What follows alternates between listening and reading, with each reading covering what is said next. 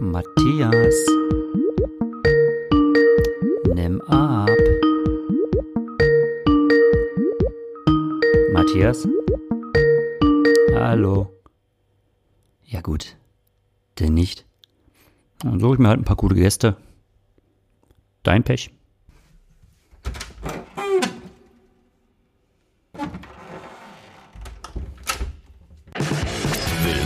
Zum Bewegungsarten-Podcast.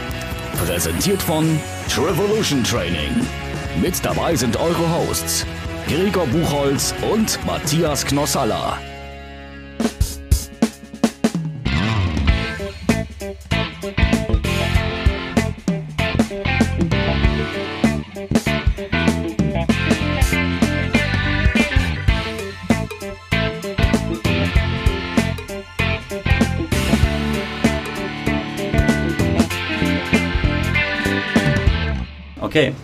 Pass mal auf, ich muss mich jetzt konzentrieren. Äh, herzlich willkommen zu Carbonarten und Laktatbewegung.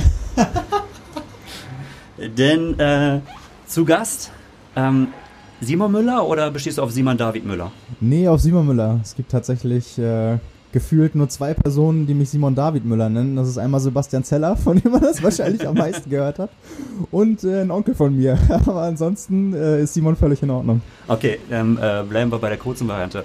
Ähm, ja, vielen Dank, dass du dir ähm, Zeit genommen hast.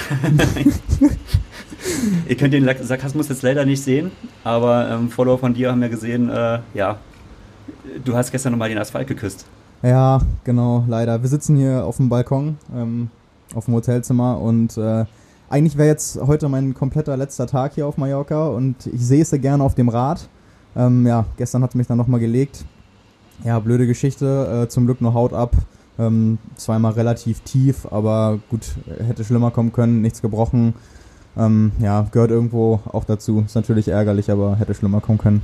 Ja, aber du hast ja schon gut reingelangt, habe ich gesehen. Ne? Du hast ja deine Zahlen auf Instagram veröffentlicht. Ja, ich mache das ja immer am Ende der Woche, auch in erster Linie für mich. Du, also mittlerweile kann man ja bei Instagram so als Highlight so Sachen anlegen. Da habe ich auch so Training-Log, weil ich das, glaube ich, irgendwann mal ziemlich cool finden werde in einem Jahr, in zwei Jahren, in drei Jahren mal. Wenn du mal aufgehört hast. nee, aber du bist eigentlich noch relativ jung, ne? Bei dir geht es noch eine Weile wahrscheinlich. Ja, das hoffe ich. Aber einfach so rückblicken, das ist ja auch das Coole dabei. Wenn man so ältere Sachen sieht, die man sonst, auf die man sonst nicht wieder stoßen würde, äh, hat man da so Erinnerungen dran und äh, deswegen mache ich das regelmäßig. Auch als Motivation für mich und äh, das hilft ja immer ganz gut.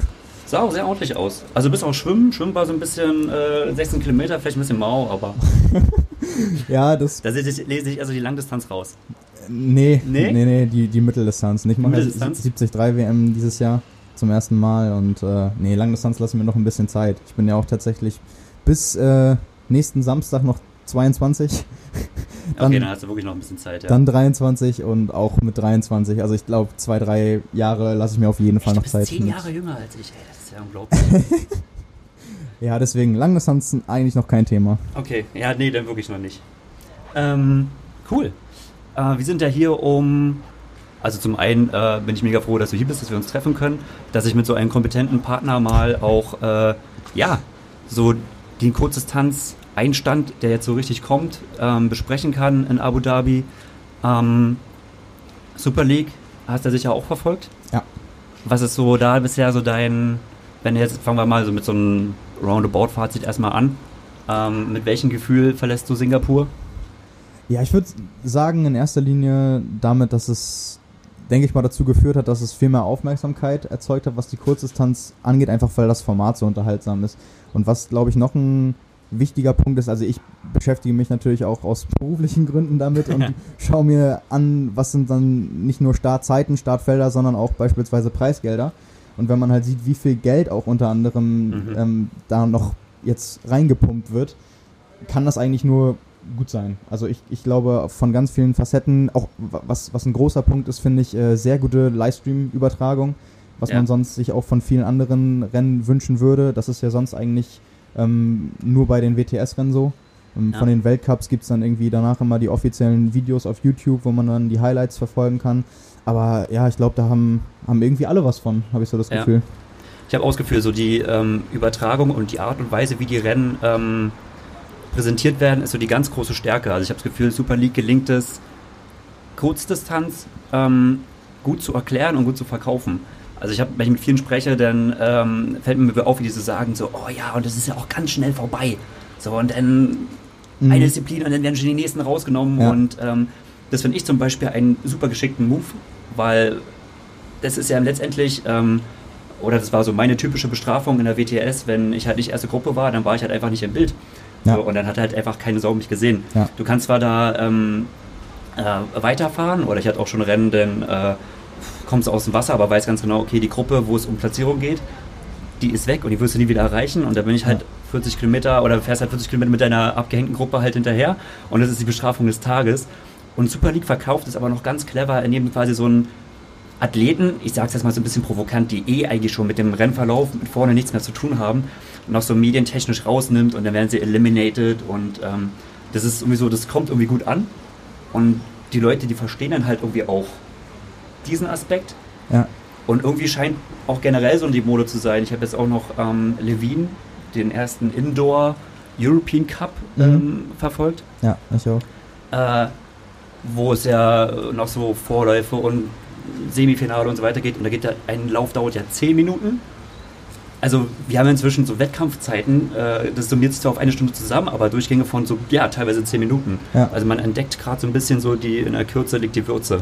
Ja, das ist halt vor allem auch eine große Spannweite, weil wenn du erfolgreich sein willst auf, ich sag mal, Supersprint-Format, aber gleichzeitig auch in der Weltcup-Serie vorn sein willst, hast du ja echt Rennen, die teilweise, wie du sagst, das 10 Minuten gehen, bis ja. hin olympische Distanz. Ja. Und für die richtig guten Leute, die dann auch in der Gesamtwertung vorn landen können, also es ging ja jetzt bei Männern und Frauen jeweils um 100.000 Dollar Preisgeld, das ist halt echt eine, eine Wucht. Das ist ein Batzgeld, ja. Und, und da lohnt es dann für die Athleten, sich darauf spezifisch vorzubereiten, auf einen Supersprint, aber gleichzeitig müssen sie ein paar Wochen später so ungefähr auf einer olympischen Distanz auch abliefern. Ähm, das ist natürlich auch irgendwie, könnte ich mir vorstellen, etwas, was sonst vorher auch trainingstechnisch nicht so war. Also die müssen sich darauf ja auch schon in gewisser Weise einstellen. Ja. Wobei ich immer relativ überrascht bin, als ähm, äh, bekannt wurde, dass Mixed Relay olympisch wird. Hm. Ähm, wobei ich glaube, dass es noch nicht so richtig angekommen ist, Mixed Relay. Also es ist zwar olympisch, aber irgendwie hat, glaube ich, noch keiner so richtig ein Konzept und es läuft erstmal noch alles weiter und man wird, glaube ich, erstmal in Tokio sehen, wenn das dann gelaufen ist. Ja, und dann wird man vielleicht auch den Wert erstmal erkennen. Ähm, ich habe ja noch relativ viel Kontakt äh, zur ähm, Joe Filio Trainingsgruppe ja. und die ziehen ja eigentlich ihr Trainingsprogramm weiterhin durch. Ähm, ja, eigentlich genauso wie äh, zu früheren Zeiten, als es so, wie es ja eigentlich immer noch üblich ist, um die zwei Stunden um die olympische Distanz geht. Und äh, da habe ich auch gefragt, gibt es dann bei euch eine Anpassung? Also es wird tendenziell kürzer und so und haben sie gesagt, nee, eigentlich nicht. Wir haben mhm. gesagt, okay, selbst wenn du halt Mixed Relay machst oder so oder auch Super League, das sind halt 20 Minuten Wettkampfdauer und 20 Minuten ist immer noch laut Definition ja. eine extreme Ausdauerleistung. Ja. Ähm, der ändert sich vom Trainingsprinzip her eigentlich nicht so viel, als wenn du halt die zwei Stunden Richtung Ironman ist halt natürlich dann doch wieder mhm. was anderes. Das ist dann doch eine zu große Spanne, aber. Ja. Ähm, ja was, was ein, jemand, der ein gutes Beispiel ist, äh, Ben Canute. Ja. Der auch ja relativ erfolgreich immer Supersprint macht und äh, auch mal gesagt hat, das ist quasi sein Lieblingsformat. Aber jetzt mhm. ja schon die letzten zwei Jahre 73 gemacht hat, auch ziemlich gut. Also ja. gibt ja schon Athleten, die das irgendwie trotzdem vereinen können. Ja. Ja, das ist auch ein äh, bemerkenswerter Typ auf jeden Fall. Ja. ja da, ähm, was hast du gesagt? Wird trainiert von Philipp Seib? Das war. Ja, stand ähm, mal in, vor einigen Wochen in einer Pressemitteilung ja. von Challenge in Bezug auf The Championship. Ja. Da wurde halt dann bekannt gegeben, wer startet und dann wurde äh, Sebastian Kienle zitiert. Ja. Und dann hat er sowas gesagt wie, ähm, er glaubt auch, es wird ein spannendes Rennen aufgrund des jetzigen Starterfeldes und unter anderem, weil Florian Angert, er und Ben Kanut starten und alle vom gleichen Trainer trainiert okay. werden. Ah, okay. Und äh, also wenn man Aha. das dann gelesen hat, konnte man das da rauslesen. Ja. Da war ich auch sehr erstaunt. Also ja. wusste ich vorher nicht, aber wird dann wohl stimmen, wenn. Echt ist es so. Ich kenne ihn nur als der Athlet mit der Aussage, ähm, äh, er ist, was hat er von sich selbst gesagt? Er ist bester Radfahrer unter den Triathleten. Das war ja so mein, sein Anspruch oder das war so sein, äh, sein Motiv. Auf jeden Fall, ja. Man merkt aber auch in seinen Aktionen, die er in den Rennen macht, äh, am Selbstvertrauen mangelt es ihm nicht. Nee, es ist so ein bisschen, ähm, so ein bisschen wie bei Christian Blumfeld. Ja. Nur, dass, dass der das mittlerweile geschafft hat, am Ende in der Gesamtwertung weiter vorn zu landen. Aber gut, ich meine, das, das macht ja auch Rennen auch irgendwie unterhaltsam, ne? Also Ja. wenn, wenn da jemand, mal jemand was versucht, ganz egal, ob das, ob man jetzt denkt als Zuschauer, das ist aussichtsreich oder nicht, Mhm. ähm, wenn man da keinen hat, der versucht mal die Gruppen zu zerlegen oder vorn wegzuschwimmen, ähm, wird's ja irgendwann langweilig. Ja, Christian haben wir ja äh, vermisst in Singapur. Ja. Leider. Ähm, war ja, das weißt du ja besser, du bist der, der offizielle Norwegen-Spezialist für den deutschen Triathlon. ähm, aber äh, Abu Dhabi ist ja wieder am Start, ne? Da sind ja alle drei Ja, Norweger am alle, Start. alle drei. Und ähm, ja, Abu Dhabi, ich denke mal, ist ja auch ein brutaler Kurs. Gerade letztes Jahr, also der ist ja ähm, auf diesem Formel 1 Kurs super kurvig, da bauen sie Ja. noch ein paar extra Schikanen ein. Und ähm, ich denke mal, auf, wenn da auf dem Rad was geht, dann auf, ist Abu Dhabi auf jeden Fall Kandidat dafür und das heißt auf jeden Fall die mit den Norwegern, da muss auf jeden Fall mit ihnen gerechnet werden. Ja. Ja, das könnte ich mir auch vorstellen. Ich weiß gar nicht, war das letztes oder vorletztes Jahr? Letztes Jahr war das Wo dann, wo, so, wo dann so viele sich Ja, auch hingelegt haben. Ne? Jahr, Oh, ja. Und ein, einmal war Abu Dhabi auch olympische Distanz, jetzt ja auch wieder Sprint. Das war das Jahr davor. Ja, genau. Und da war, Jahren. ja, da wird es mega lang. Ja. Sprint reicht, ja, reicht irgendwie aus. Das ist schwierig. Ja. Leeds finde ich gut. Leeds ist zum Beispiel noch ähm, äh, olympische Distanz. Ich finde, da passt das Konzept sehr gut. Mhm. Da ist die Strecke so designt. Am Anfang fahren, fahren sie im Prinzip ja quasi vom See durchs Land und dann nach Leeds rein. Und dann hast du Ja.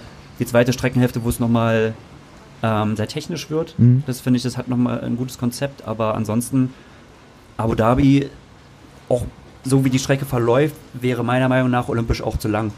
Also ich kann mich erinnern, Stockholm, WTS war ja auch eine technisch sehr anspruchsvolle Strecke. Mhm.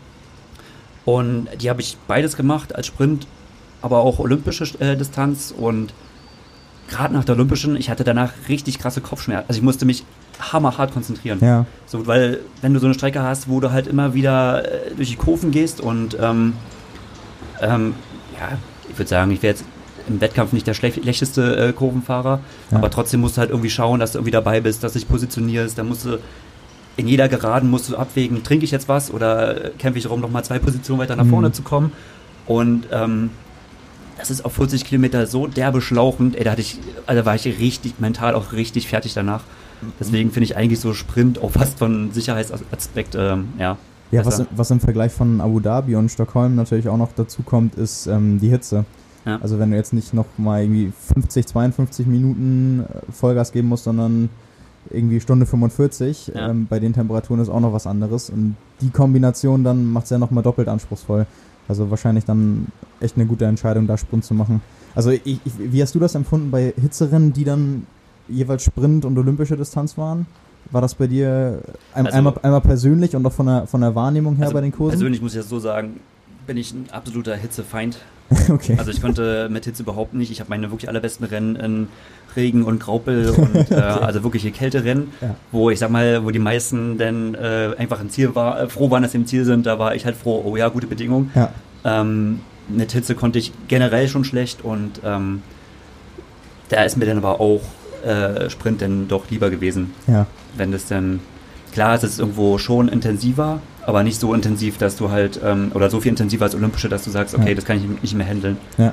Insofern, ja, Ja, von daher glaube ich halt nämlich auch, dass jetzt die Hitze eigentlich gar nicht die größte Rolle spielen könnte in Abu Mhm. Dhabi, weil für die meisten, es sei denn, man ist wirklich auch so ein Kandidat, wie du es gerade sagst, man kann gar nicht damit, dann wird man Ja. wahrscheinlich nicht das beste Rennen seines Lebens machen. Aber sonst könnte ich mir vorstellen, dass das eher ein Faktor ist, der dann natürlich irgendwie bei doppelter Distanz ja. zu tragen kommt. Aber ich glaube auch bei den, wenn, we- weißt du, ob der Radkurs der gleiche ist wie im letzten Jahr? Ich, boah, ich, Oder waren das so viele Stürze, dass, nur- dass, sie- dass sie das gleich geändert haben? Ist, ist alles, was, was wir besprechen, total hinfällig. es geht nur so raus und zurück. ähm, nee, ich denke, ich denke es eigentlich nicht. Also ich möchte mich nur zu 99% festlegen. Ja. Aber ähm, an sich wäre es schon cool, wenn sie so ein paar Kern rausnehmen, weil das war schon sehr wild. Im Trockenen kann es funktionieren, aber letztes Jahr hat es ja geregnet. Ja. Und naja, dann hast du, glaube ich, schon so diesen ganzen Sand, man ist ja auch irgendwo auf Wüste, diesen ganzen Sand, das ganze Öl von den Autos und das ist Ja. dann schon so eine Schmiere. Und ich kann mich erinnern, letztes Jahr bin ich mich nach Abu Dhabi nach Mallorca gereist, jedes Jahr ne, im Frühjahr Mallorca, aber letztes Jahr war es nach ähm, Abu Dhabi. Da war die GFT-Crew schon da Mhm. und ja, da saß die Hälfte am Armutstisch mit irgendwelchen, so wie du jetzt neben sitzt, mit irgendwelchen Bandagen und äh, äh, halb zerschunden. Das war Oh, echt mhm. krass. Und da hat sie auch wirklich man muss ja fast sagen, jeden zweiten. Eben, das, das war ja fast ein Ausscheidungsrennen. Ja. Also je, jeder, der es bis zum Laufen geschafft hat, äh, hatte dann quasi Ja. schon eine Chance auf eine Top-10-Platzierung so ungefähr. Ja. Ja. Deswegen, äh, ja, also mir auch für Überraschung gut. Ähm, Tom Bishop hat ja da quasi letztes Jahr sein, Ja. sein erstes Podium gemacht, Rachel Klammer äh, ihr- ihren ersten Sieg. Ähm, ich vermute aber trotzdem, dass das, äh, na, hoffen wir mal, oder gehen wir mal aus, es bleibt trocken, wenn irgendwo ist es dann eine Wüste. ähm, ich, den fangen wir mal bei den Frauen an, weil ich da, also ich denke mal, das wird dann trotzdem eher so in Favoritenrichtung gehen. Und dass die, die in Singapur gestartet sind, richtig große Vorteile haben werden. Das erste Rennen ist so ein richtiger Aufwecker. Ja. Da bist du immer voll dabei und deswegen Katie Zafaris ist erstmal für mich ähm, Favorit Nummer eins, Ja. ganz klar. Äh, die hat ja auch mega viel dafür getan. Also vor ein paar Jahren sah es vielleicht noch anders aus, aber ähm, sie hat ja super viel auf dem Rad gearbeitet. Also so gerade das Technische und diese Strecken, wie sie in Abu Dhabi sind, wären für sie eigentlich früher so pure Angststrecken gewesen. Mhm. Und sie hat ja wirklich knallhart, ähm, also auch mit Spezialisten daran gearbeitet, äh, mit ihrem äh, mit dem Ehemann Tommy Zafaris äh, Ja. daran gearbeitet. Das macht sie immer noch. Quasi er ballert, fahren sie auf dem Parkplatz, er ballert vorne raus und sie irgendwie hinterher. Mhm. Ähm, von der Kraft her für sie wäre es gar kein Problem. Da kann sie ruhig mit ihm trainieren. Ähm, vom, vom Technischen wird es aber auch immer besser und das merkst du auch, das merkst du in der Super League ganz krass, dass sie da immer besser wird und ich denke mal, das wird sie auch in Abu Dhabi zeigen.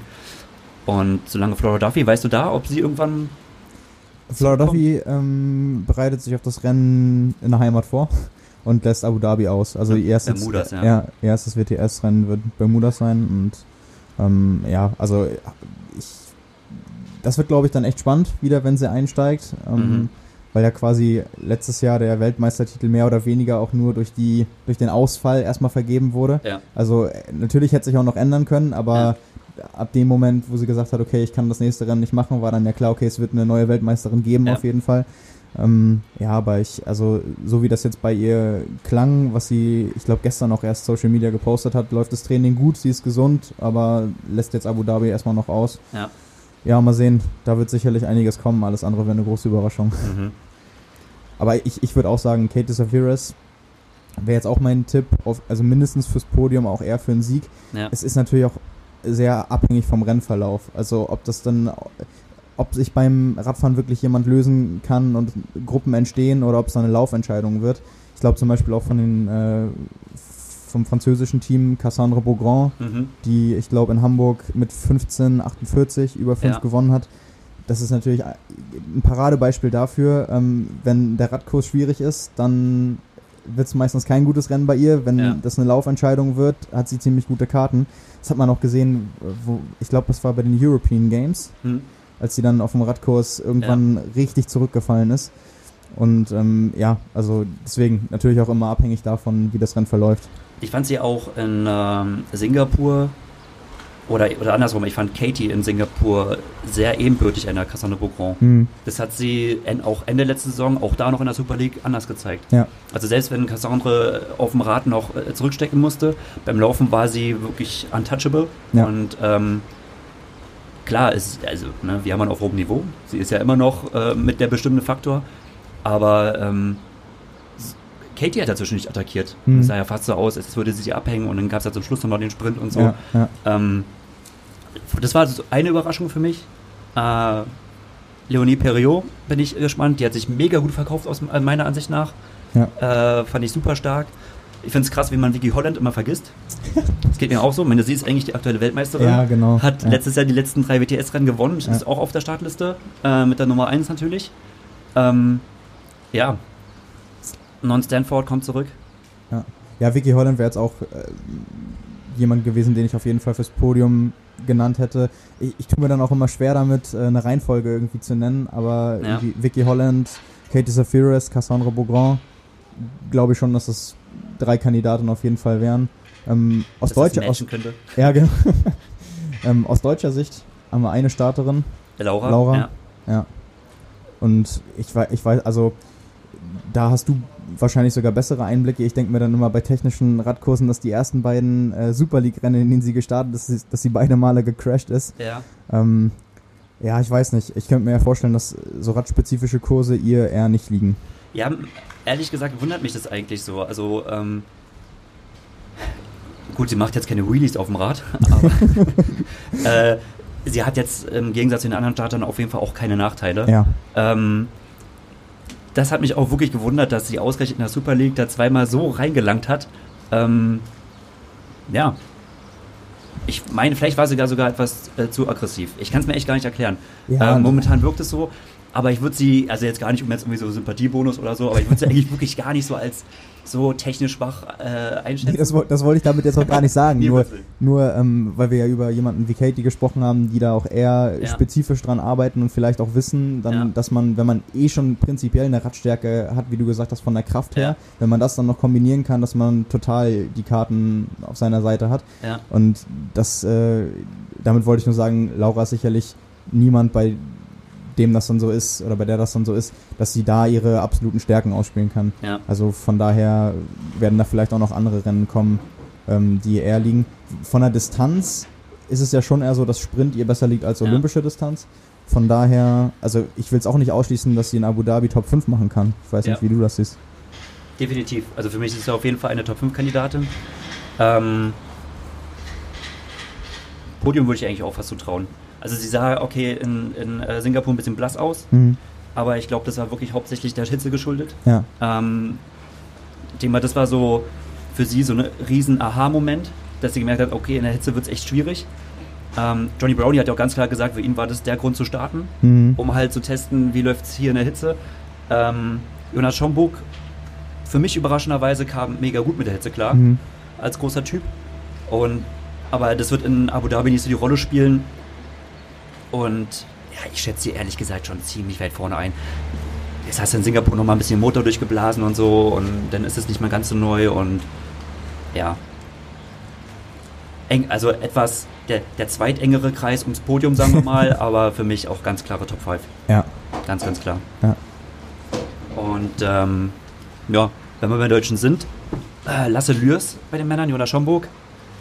Ähm, ich glaube, für Jonas wird schwerer als in, in Singapur. Ich glaube, Singapur, also vom dieses ganze Format, wo die Laufstrecke ist sehr kurz, dann kommt nochmal ins Wert der Triathlon und es wird nochmal mit Schwimmen und Radfahren Mhm. nochmal aufgefrischt. Er Ja. kann sich nochmal wieder besser in Position bringen. Ich glaube, das kommt ihm auch vom Format her super entgegen. ja. Da ist es für ihn, auch wenn er da Fortschritte gemacht hat, aber es ist für ihn schwieriger, wenn 20, 30 Leute gleichzeitig, sage ich mal, zum abschließenden Laufen loslaufen, dann hat er einfach da die schwereren Karten. ja. Und da schätze ich den Lasser einfach deutlich besser ein. Ja, muss man ja einfach bei, bei Jonas mal so sagen. Das ist, ähm, der ist ja auch schon etliche Male bei top besetzten Rennen unter den ersten drei aus der zweiten Wechselzone gelaufen. Ja. Also bis dahin ist das ja alles wirklich wunderbar. Besser Er hat aber es noch ja ein paar heroische Momente, wo er noch so mit dem Gomez oder Brownie läuft Ja, genau. und erstmal mit angeht. Ja, ja gut, äh, das, das war, war jetzt nicht mal nur aufs Pacing bezogen, sondern einfach, ja, also von der, von der reinen Laufleistung ist es dann, reicht es dann meistens bei ihm natürlich nicht aus, um eine, auch eine Top 20 oder so dann zu machen. Das Mhm. ist ja meistens dann irgendwie 25 bis 40 irgendwo und dann einfach Ja. dadurch, dass es vom, vom Laufen die, die absolute Spitze und auch die erweiterte Spitze dann noch zu weit weg ist. Mhm. Also wenn, wenn das dann auf dem Rad jetzt nicht so laufen sollte, dass, also wir wissen ja auch, so Rennen können ja, wir spekulieren jetzt und am Ende schwimmt eine kleine Gruppe raus und wird auf dem Rad auch nicht äh, Ja. eingeholt, weil da zwei Leute drin sind, die das total gut hinkriegen, die, die ganze Gruppe damit durchzubringen. Ähm, dann ist es natürlich ein Rennverlauf, der für Jonas super wäre, wenn er vorne mit aus dem Mhm. Wasser kommt und das schafft. Aber ansonsten glaube ich auch, dass es ähm, klar, ich weiß, ich weiß nicht, inwiefern er da jetzt noch Schritte nach vorn gemacht hat, aber wenn das jetzt kein, kein Riesensprung über die Wintermonate war, denke ich auch, dass äh, er da schwierig haben wird, unter den ersten 20 zu landen. Mhm. Obwohl ich gerade jetzt, wenn ich so drüber nachdenke und nochmal so die Bilder mir im Kopf durchgehen lasse vom letzten Jahr, hätte ich jetzt fast gesagt, ich hätte fast eine Top 15 gegeben. Ja, wenn es richtig, richtig gut läuft. Weil ich mir vorstellen kann, dass es, ähm, auf dem, dass es auf dem Rad keine große Gruppe geben wird. Dass es schon so die, äh, die Gruppen so ein bisschen auseinanderreißen wird. Und ähm, ich weiß, ich ändere gerade meine Meinung während des Aufnehmens. Ich habe gerade was anderes gesagt. Ähm, aber wie, gehen wir mal von aus, die Strecke ist so wie letztes Jahr, alles gleich und so. Und ähm, dann sage ich jetzt mal, der wird die Gruppen zerreißen, ziemlich stark. Und dann sage ich, okay, dann ist Jonas in der ersten Gruppe mit irgendwie drin mhm. und hangelt sich dann durch. ja, okay, ganz knapp Top 15. Ganz knapp. Kann auch 16 werden. okay. 16, 17. Ja. Und zu Lasse wird es knapp, glaube ich. Und ich glaube, Lasse wird nicht ganz vorne sein. Ja. Das wird für ihn, glaube ich, ein großer Schock werden. Also du, das erste Rennen generell ist immer noch mal, da denkst du, ach du Scheiße, wie hart ist das eigentlich? Denterkurs ähm, kommt noch dazu. Ich glaube nicht ganz erste Gruppe, aber an sich ist er der bessere Läufer. Deswegen, ich glaube, beide werden sich so ganz knapp um die Top 15, also um, um den Ehrentitel bester Deutscher, werden sich beide ganz knapp Ja. Duellieren, glaube Da, das das glaube ich auch. Ähm, ich würde halt eher sagen, irgendwas im Bereich von 20 bis 30. Okay. Ja. Okay. Okay, dann sag ich so zwischen 15 und 20. Ja, du bist, du Du bist bist der halt der, Optimist hier. Du bist ein Miesmacher, aber ist okay. Ja, ich, ich lasse Raum für positive Überraschungen. Das ist wichtig. ja, okay. Du musst ja auch mit einer gewissen äh, journalistischen Distanz Genau, das kommt auch noch dazu. musst du ja da rangehen. Ähm, interessant ist ja danach, äh, am Tag danach gibt es ja noch das Mixed Relay. Ähm, was ich finde es irgendwie mega interessant. Ich habe irgendwie das Gefühl, dieses Mixed Relay wird einfach, also wie wir am Anfang schon gesagt haben, es gibt Olympia, es wird, meine, die Hälfte des olympischen Feldes wird über die Mixed Relay Rennen Ja, werden bestimmt. ja. Ähm, aber es gibt noch nicht so ein richtiges Konzept. Mhm. Äh, ich weiß, dass die Deutschen es so machen werden. Zurzeit besetzen sie die Position in dem Mixed äh, Relay Rennen äh, so, dass quasi die besten Deutschen und olympischen Ranking ähm, quasi erstmal die Startmöglichkeit haben. Mhm. Also auch in den Rennen jetzt über dieses Jahr. Äh, das heißt, in dem Fall jetzt gerade Lasse und Jonas, die werden dann auch ähm, Deutschland vertreten im Mixed Relay Rennen. Ähm, Laura auf jeden Fall. Und ich bin mir nicht hundertprozentig, wer mitfährt. Ich glaube, Lena Meisser wird mit, mitgenommen. Mhm. Vielleicht auch Nina Eim, die ja jetzt gewonnen hat, Ja. ähm, den Indoor äh. Ich glaube, Valentin Werdens wird als Ersatzmann mitgenommen. Mhm. Ähm, aber ja, generell, also wie kommt jedes vor? Mir wird es noch so ein bisschen stiefmü- stiefmütterlich behandelt. So. Ja, vor allem, also jetzt aus deutscher Sicht, einfach weil es da so extrem wichtig ist, dass man über Ja. übers Team Relay irgendwie seine Plätze erstmal sichern kann. Ja. Also das ist ja nochmal wichtiger als für andere Nationen, wo das gar nicht so sehr zur Debatte steht. Ja. Und ich weiß nicht, wie es dir damals ging, als du in der WTS gestartet bist. Würdest du sagen, ein Tag nach einem Sprint bist du oder wärst du in der Lage gewesen, da 100% äh, vom Kopf und vom Körper her wieder komplett Leistung bringen zu können? Ist, ist schwierig zu sagen, weil bei uns hatte so Mixed Relay Rennen eher so einen Fun-Charakter. Mhm. Weil, also, es ging ja so um die goldene Ananas. Ja. ähm, muss man ja ganz klar sagen. Und äh, deswegen sind ja die Athleten, oder es ist ja meistens immer noch so, die Athleten, die am Vortag, es sind die gleichen Gegner. Ja. So alle haben ne, den gleichen Vorteil, den gleichen Nachteil. Und deswegen habe ich jetzt eigentlich da nie ein Problem gesehen. Also natürlich mag es sein, und das ist die Frage, ob, ob das nicht clever wäre, ob man so mehr Ersatzmänner nimmt. Allein für die Olympia-Qualifikation, wenn man sie halt ernster nimmt, darauf wird es auch wahrscheinlich hinaus. Ja, ne? genau. Und komplett andere starten lässt. Ähm, wäre clever. Ja, aber genau, das, Ähm, das, deswegen meine ich ja, alle anderen Nationen Ja. machen es halt nicht so. Und wenn man selbst weiß, man ist in der Lage, über das Team Relay seinen Platz sichern zu können, Ja. dann würde ich doch aus zeitlicher Sicht alles dafür tun, dass die besten Leute starten. Und dann wär, wäre ich jetzt, würde ich jetzt mal sagen, das ist, würde ich jemanden nehmen, der vielleicht sonst nicht ganz so schnell ist, aber halt Mhm. ausgeruht, weil ich dann der Meinung wäre, er ist Mhm. wahrscheinlich in dem, an dem Tag, in dem Rennen immer noch schneller als jemand, Ja. der am Tag vorher all out eine Sprintdistanz gemacht hat. Ja, Ja.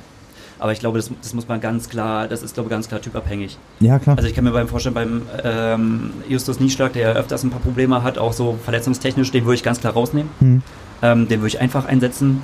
Und dann gibt's, na gut, kann ich jetzt aus der jetzigen Situation schlecht einschätzen, aber zum Beispiel Steffen Justus zum Beispiel, Hm. den hättest du auch, der wäre wahrscheinlich am nächsten Tag besser gelaufen, weil Ja. er dann einfach warm gewesen wäre, Ja. sage ich jetzt mal Ja. so. Ne? Ähm, das ist wirklich da vom, vom Athletentypen abhängig. Ja. Ähm, generell glaub, also wage ich mal so die These, ab einer gewissen Leistungsspanne sollte man es machen. Wenn jetzt die Athleten, ich sag mal mal, wenn jetzt, also um es mal anschaulich zu machen, der eine wird jetzt eher so Richtung Top 10, der andere eher so Richtung Top 15.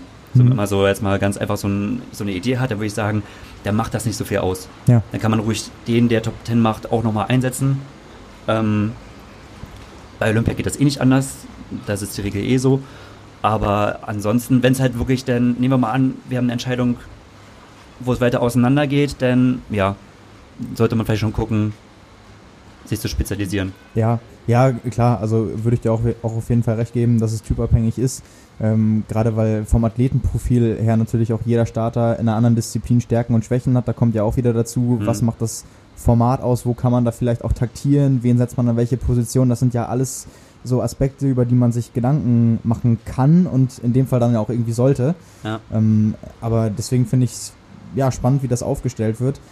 Ich glaube halt, es gibt einen Unterschied zwischen, also angenommen, ich wäre einer der Einzelstarter am Tag vorher, Ja. natürlich würde ich auch starten wollen und natürlich würde ich alles Ja. dafür tun, zu sagen, ja klar, ich bin fit, klar, stelle mich auf und natürlich hätte ich da auch Bock zu. Ja. So, und da ist dann äh, in erster Linie das natürlich die Aufgabe des Trainerteams, Hm. ähm, abzuwägen, irgendwie, ich kenne die Athleten, ich weiß jetzt, sagen die das nur so, weil sie wollen oder macht es jetzt vielleicht Sinn fürs ganze Team, da noch wen anders äh, einzusetzen, der auch mitgereist ist, der da brennt, der mal einen Einsatz bekommt, ähm, holt der vielleicht noch mal mehr alles aus sich raus, als jemand, der dann bei den letzten 300 Laufmetern vom, von gestern irgendwie noch ein bisschen blau ist, wenn er komplett im roten Bereich ist. Ja. Also ja, denke ich auch, ist Abwägungssache. Ja, das ist immer schwierig. Also bei uns, aber wie gesagt, bei uns ging es ja wirklich äh, um nicht viel. Ja. Wir haben es einfach gemacht, okay, die beiden stärksten jeweils und das war dann quasi die Belohnung. Und ähm, ja, aber ich habe es auch schon anders erlebt. Also ich habe es auch schon erlebt, dass ähm, äh, 2017, also ich war nicht mehr aktiv, aber Ja.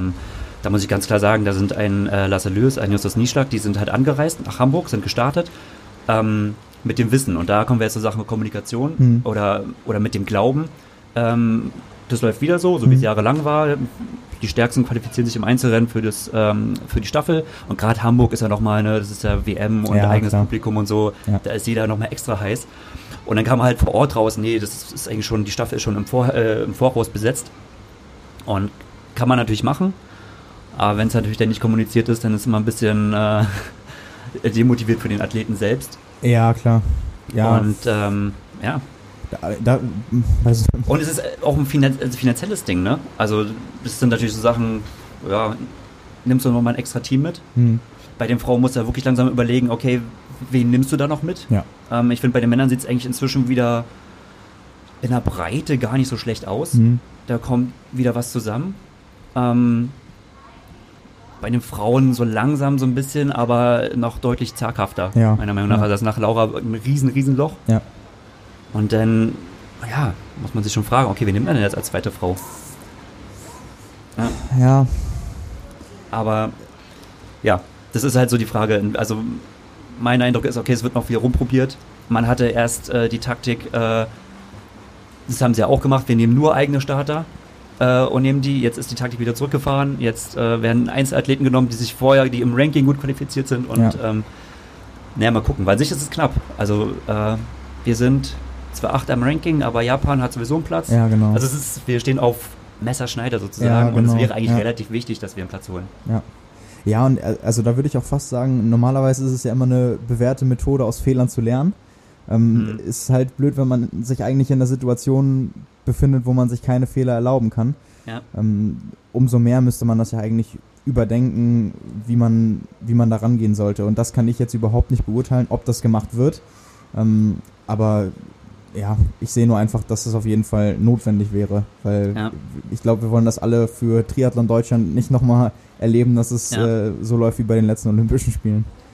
Nee, auf jeden Fall. Also, also, na, das muss ich auch sagen, ich weiß jetzt nicht, wir wissen ja nicht den genauen Plan. Ja. Wir beurteilen ja das, was wir, also, Genau, was wir genau, ja, beobachten, Äh, was halt nach außen dringt. Und ähm, ja, manchmal wirkt es so ein bisschen unkonstant. Wobei man sagen muss, ich weiß nicht, ob es bei den anderen Nationen nicht genauso ist. Letztendlich. Also da wissen wir natürlich, wie es in Deutschland läuft, aber ähm, ich weiß zum Beispiel, dass die Spanier jetzt, ich glaube, die müssen es auch nicht, die müssen sich auch nicht Genau, danach richten, weil sie ja. auch gerade die Männer haben, aber ähm, da wird auf dem Team jetzt nicht groß Wert gelegt. Ja. Haben die auch keinen Spaß dran, weil spätestens bei der zweiten Frau haben die auch große Probleme Ja.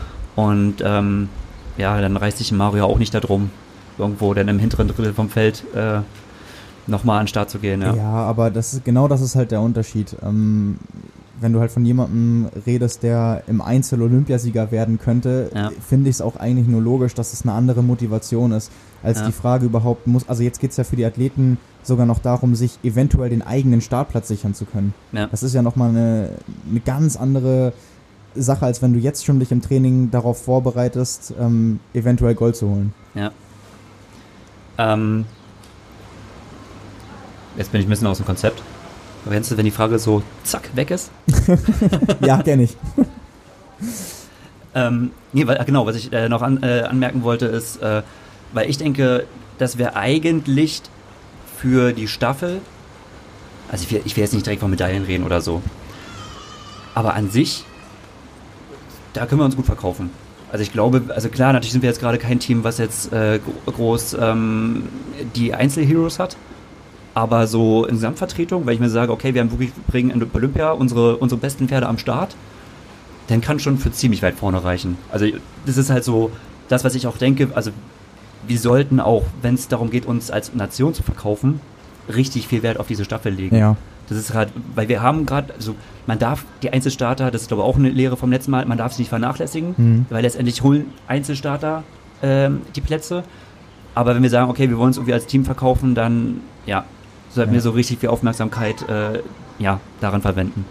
Ja, wo, ja, also bin ich bei dir, aber gerade wenn, also ich würde mich mal weit aus dem Fenster lehnen und sagen, Stand jetzt, ähm, wenn da nicht personell großartig was passiert, auch bei anderen Nationen, ist das Podium ausgeschlossen. Und alles, was dann kurz dahinter ist, da könnte man eventuell, wenn es gut läuft, mitkämpfen. Also ich glaube schon, dass Mhm. so Nationen, wenn, wenn man mal sieht, wenn, wenn die alle an den Start bringen, gehen wir jetzt mal von aus, dass die besten Leute Wird da so wahrscheinlich so sein, ja. ja, dann, wenn du da Großbritannien hast, ähm, USA, Australien, Ja. wenn du da mal guckst, wen die an den Start schicken können, das ist dann halt auch wirklich ein Team, da sind alle vier Plätze top besetzt. Und da muss man natürlich erstmal dann auch gegen ankommen können. Ja. Aber ich, also ich nehme mich aber auch mal weit aus dem Fenster und sage, wenn eins der Team, die du gesagt hast, struggelt, Ja.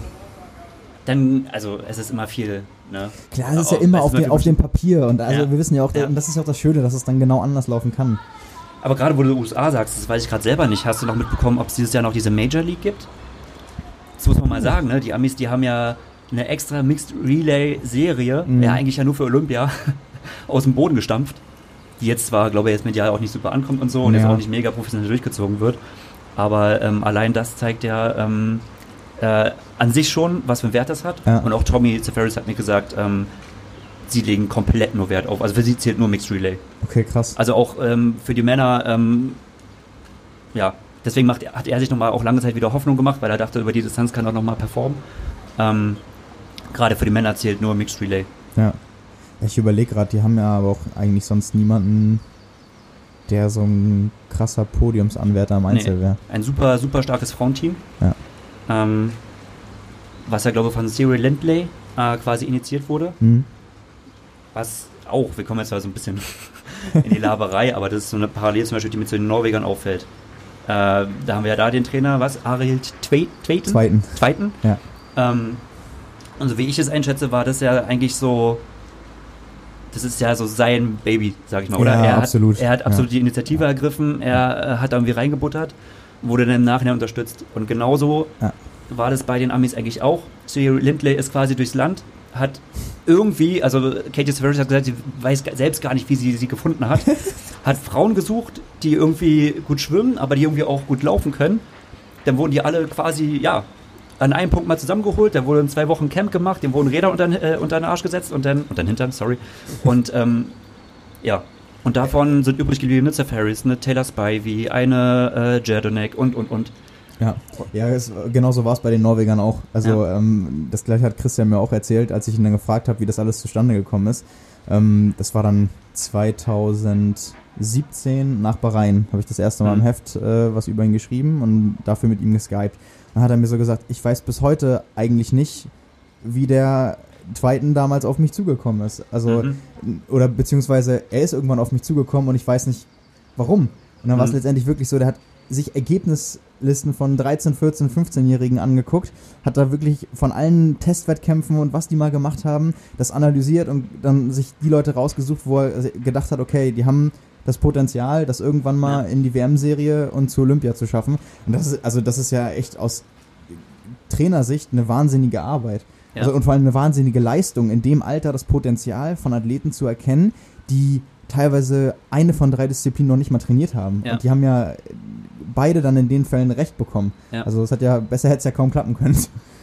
Nee, das finde ich auch, äh, bemerkenswert und irgendwo aber auch, und, oder der Gedankengang beschäftigt mich öfter, dass irgendwo, wenn du etwas findest und du hast irgendwie eine, natürlich, es sind auch ähm, starke Strukturen im Hintergrund, das ist alles hilfreich, aber du hast ganz oft irgendwie so eine Einzelperson, die so richtig reingepusht hat Ja. und ähm, die das Ganze dann irgendwie, wenn dennoch irgendwie so helfende Hände dazukommen, ähm, dann entsteht irgendwie sowas. Ja.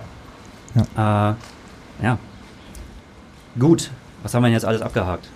Äh, die Frauen, Mixed. Relay und die deutschen Männer. Wir haben eigentlich noch gar nicht über das Gesamtranking bei den Männern Das gesprochen. Gesamtranking stimmt. Ähm, Also in Abu Dhabi. Genau, aber Abu Dhabi ist ja der Start. Ja. Ähm, geht für mich nichts über Vincent Louis. Irgendwie, es ist immer ein bisschen blöd, ne, weil man immer so, man nimmt immer den, der als letztes das Rennen gehabt hat und sich da richtig gut verkauft hat. Das Ja. war Vincent, aber Ja. ähm, irgendwie, Abu Dhabi ist so ähnlich wie Super League auch sonst und ähm, ja, Ja, auch, auch so ein Kandidat, ähm, der jetzt erfahrungsgemäß seit Jahren immer über Sprintdistanzen besser performt als über olympische Distanzen. Also von daher hätte ich das auch gesagt. Und äh, wo- wobei, wenn ich mich jetzt auf eine Reihenfolge festlegen müsste, würde ich ihn echt nur an zwei setzen und würde sagen, äh, Mario macht das wieder. echt Mario? Ja. Ah, ich bin mir da nicht so sicher. Echt? Ähm, ich weiß nicht, irgendwie Mario ist. Äh, Wäre es ein anderer Kurs, dann wäre ich sofort dabei. Ähm, aber ich glaube, dass auf einer Sprintdistanz ist vielleicht äh, Vincent inzwischen auch fast im Laufen ebenbürtig. Hm. Also ich traue Vincent einfach zu, einfach auch gerade, weil er so das Momentum einfach hat Ja. ähm, und auch gerade so unglaublich gehypt ist. Ähm, er hat ja auch das Grand Final gewonnen noch letztes, letzte Ja. Saison und ähm, ist, glaube ich, auf diese Saison auch so richtig, richtig heiß und äh, in seinen stillsten Träumen auf jeden Fall rechnet er sich den Weltmeistertitel aus. Oder also das ist auf jeden Fall sein Ziel. Ähm, und ich glaube, und ich denke, er weiß das auch, dass er Mario sogar, also über 5 Kilometer, 10 Kilometer ist vielleicht was anderes, aber 5 Kilometer, selbst wenn sie beide vom Rad absteigen sollten, lehne ich mich mal weit aus dem Also Fenster, aber ich, ich, ich, ich wäre insofern bei dir, dass ich sagen würde, wenn sie nicht zusammen absteigen, dann würde ich auch sagen, dass Mario nicht einholen kann. hm, Ähm, aber wenn es ein direktes Duell wäre, glaube ich, also wenn man als, also wenn ich Mario wäre und wüsste, was für eine Waffe ich da habe und auch aus Erfahrung, welche Rennen ich schon mit welchen Verläufen Mhm. gewonnen habe, dann könnte ich mir nicht vorstellen, dass ich mir das nehmen lasse. hm. Und wenn man dann auch noch einbezieht mit, mit der Hitze, tatsächlich, dann spricht das im Laufen auch noch eher für Mario von der Körperstatur. ja. Und also dann würde ich schon denken, ist es eine Laufentscheidung zwischen den beiden? Macht's Mario? Schafft es Vincent sich abzusetzen vorher auf dem Rad oder beim Schwimmen Ich denke sogar? auf jeden dann, Fall. Ja, Also ich glaube, dass er wird es auch drauf anlegen. Ja. Also das denke ich auch. Das, Es wird so ein paar, auch wenn die Brownies fehlen, aber es gibt inzwischen so ein paar Kandidaten, die werden es brutal drauf anlegen. Ähm, Ja. Also ganz klar er, ganz klar ein Skillman, äh, ganz klar Martin van Riel, ähm, ben Kanut. Ben Canute wird es also da gibt, es gibt genügend Kandidaten, die Ja. und es reicht fünf reichen. Das ist eigentlich die perfekte Größe. Und Die Norweger. die Norweger sind auch dabei, wobei die ein bisschen schauen müssen. Die sind ja nicht direkt vorne dabei, wenn es aus dem Wasser geht. Ja, ja, stimmt. Ja. Und die wären eigentlich, denke ich, ein Faktor, die in Mario nochmal ranfahren könnten. Ja. Allein einfach dadurch, dass sie halt nach vorne wollen. Mhm. Und äh, die könnten quasi eigentlich den Vincent so ein bisschen, äh, ich sag mal, das Rennen kaputt machen. Ja, ja. Ja, das stimmt. Ja, das denke ich auch. Also es ist selten, dass jemand von den dreien irgendwie vorne den ersten 20 sogar aus dem Wasser Ja. kommt. Also je nachdem, wie eng das dann beisammen liegt. Das Schöne ist ja irgendwie auf äh, 750 Meter entzerrt sich das dann nicht so sehr. Mhm. Also da kann das Ranfahren dann unter Ja. Umständen noch sehr, sehr schnell gehen. Aber äh, ja, also ich, ich bin auch eher gespannt. Ich weiß nicht, hast du das verfolgt mit den äh, Testwettkämpfen, die die Norweger gemacht haben? ja, das hast äh, hauptsächlich du mir im Vorfeld Okay, erzählt. ja. Ne? Ich habe es ein bisschen verfolgt, aber ich war eigentlich eher verwirrt. Ich habe nur mitbekommen, dass der Gustav Iden etwas macht und ich dachte dann auch, Wettkampf, er hat einen Wettkampf gemacht und Ja. dann halt, siehst du die Fotos und ich sehe aber nur ihn im Renneinteiler und der Kaspar Stornes fährt nebenher. Ich habe es aber gar nicht verstanden. Ja. Bis ja. du es mir eigentlich dann erklärt hast. Ja. Ja. ja, genau. Also wenn man sich die Ergebnisse mal angeguckt hat, ähm, dann glaube ich auch schon, dass Gustav Iden jemand ist, der da mitmischen kann ums Podium. Also das, was der da bei auch gerade bei den Temperaturen gezeigt hat, der hat ja innerhalb von zehn Tagen irgendwie zweimal eine olympische Distanz mehr oder weniger allein absolviert. Mhm. Beim ersten Mal wirklich nur allein und äh, Kaspar Stornos hat Support gemacht und Christian Ja. Blumfeld lag krank im Bett. Ähm, und der hat bei 34 Grad beide Male ist er die äh, 10 Kilometer unter 31, 30 gerannt. Hm. Und ja, das das aus vollem Training. Also, und und halt auch bei der Hitze. Auch wenn das jetzt in Abu Dhabi nicht der entscheidende Faktor Ja. sein wird. Aber ich meine, der kann Radfahren, der kann technisch Radfahren, der hat die, hat die Power, der muss halt zusehen, dass er nicht zu spät aus dem Wasser kommt. Aber wenn ihm das gelingt, äh, glaube ich schon, dass er beim Laufen da richtig, also auch, ja jemand, der letztes Jahr seinen ersten, seinen ersten Weltcup gewonnen hat in, in Ja. China und da auch zum Beispiel schneller gelaufen ist als Alex Yee, der Ja, nun- stimmt ja aber noch gar nicht, ja. ja, der Ja. auch dabei ist, wollte ich nämlich gerade sagen. Genau.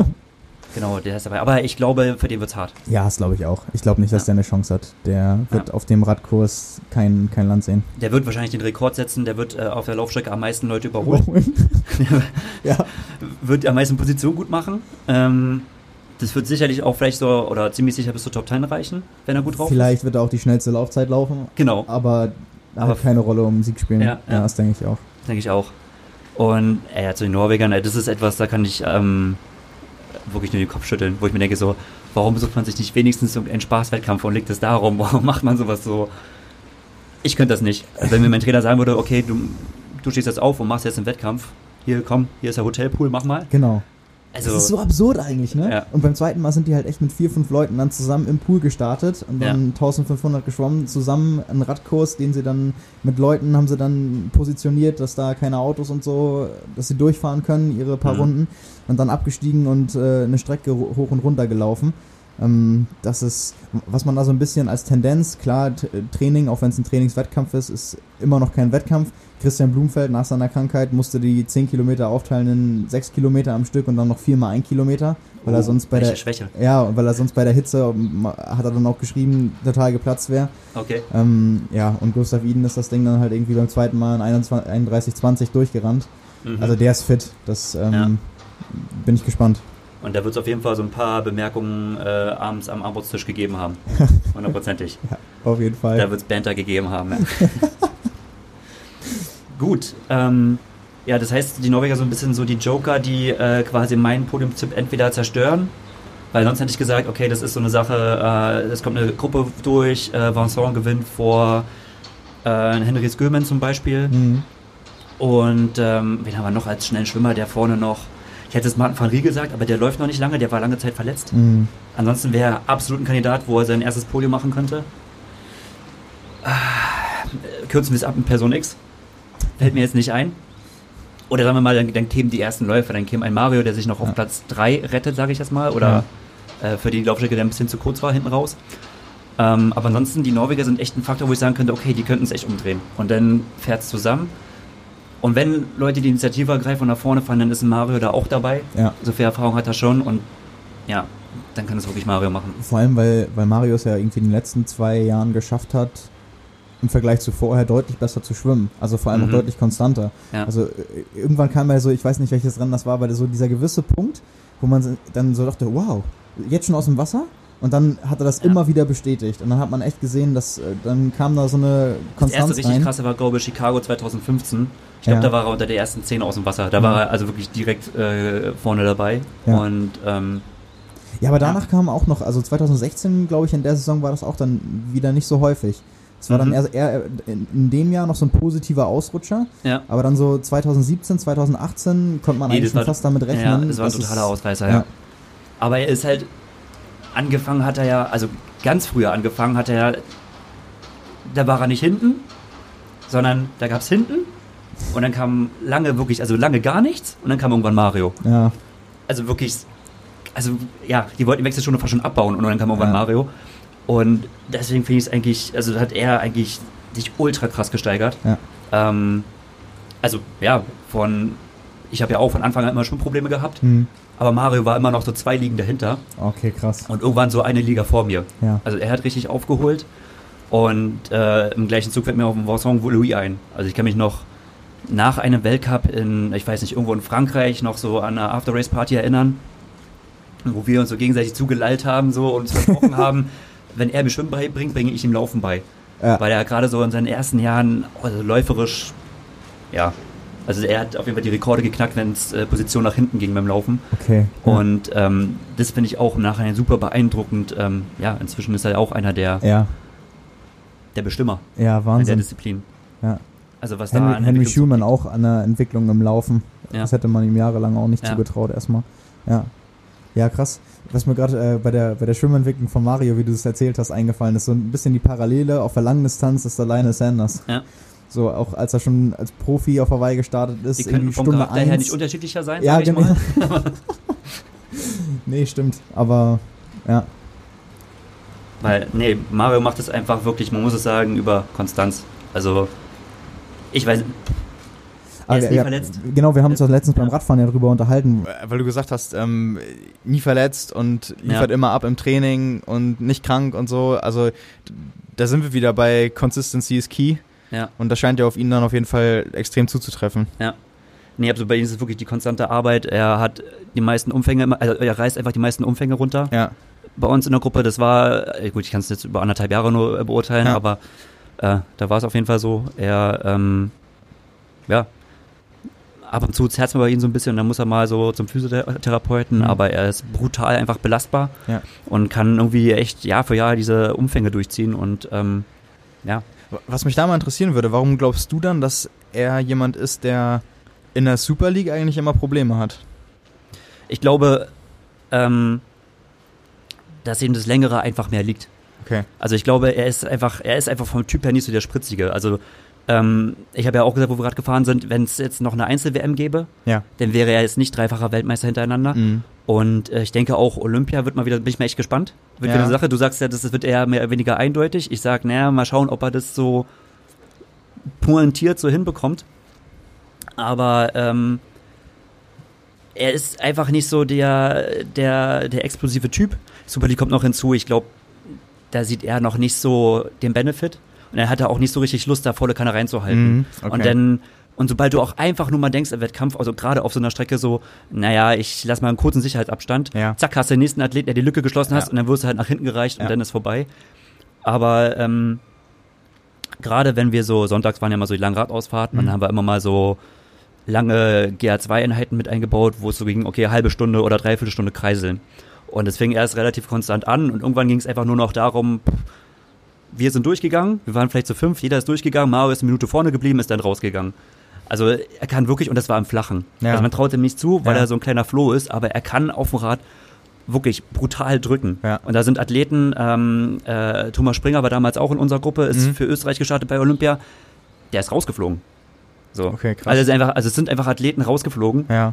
und ähm, ja, das Ja, würde man ihm gar nicht zutrauen sonst. Wenn Überhaupt man nicht, die, weil die auch Infos so nicht sagen, hätte. Das, ja. er, ah, naja, Langdistanz, ich glaube auch, dass ihm Langdistanz schon liegen würde, ehrlich gesagt. Mehr, also vielleicht sogar tendenziell mehr als äh, so Richtung Super League, Mhm. denke ich. Ähm, Weißt du da, ob er da irgendwann Lust drauf hat? kann ich mir schon vorstellen. Ja. Ich denke schon, ja. Dass er da noch eine Weile aktiv sein wird. Also, der Beweis steht noch aus. Er hat es ja noch nicht so richtig gezeigt. Er hat zwar Mhm. ein paar Versuche gemacht, aber einmal war er glaub, irgendwie so Platten oder so. Und, Ja. ähm, aber an sich, so wie ich es beurteilen kann und wie ich im, im Training erlebt habe, bringt er eigentlich so, ja, klar, wenn es ganz flach ist, hat er gegen die richtig schweren, die richtig vertreten können, natürlich schon Nachteile. Mhm. Aber an sich ist er eher so eine Dieselmaschine. Ja. Auf jeden Fall. Wenn wir schon bei äh, spanischen Kurzdistanzlern sind äh, und das in Verbindung mit Langdistanz bringen, äh, was traust du dieses Jahr Javier Gomez zu? Javi ist so ein bisschen so, ähm, kennst du das, wenn, wenn Athleten für dich so Social Media technisch so ein bisschen abtauchen vielleicht? Oder du hast sie nicht mehr so auf dem Schirm und dann hast du sie aber auch so generell von der Le- Leistung nicht mehr auf dem Schirm? Ja. Ähm, ist mega ungerechtfertigt eigentlich, weil er hat ja noch Montreal zum Beispiel gewonnen. Er hat ja letztes Jahr noch WTS-Rennen gewonnen und er war richtig gut. Ähm, aber irgendwie Nee, Montreal hat doch Mario gewonnen, oder? hat es auch Mario gewonnen? Ja. Hat war Javi da- gewonnen? Ja. Okay, das war dann- ein Jahr, das war ein Ah, Jahr vorher. Okay, noch weiter zurück. das, das Rennen in Montreal war Ja. doch mit Mario und Christian. Ja. Also ich glaube, äh, äh, Javier ist überall also immer ein bisschen mit dabei, Ja. ähm, aber nicht unbedingt immer auf dem Podium.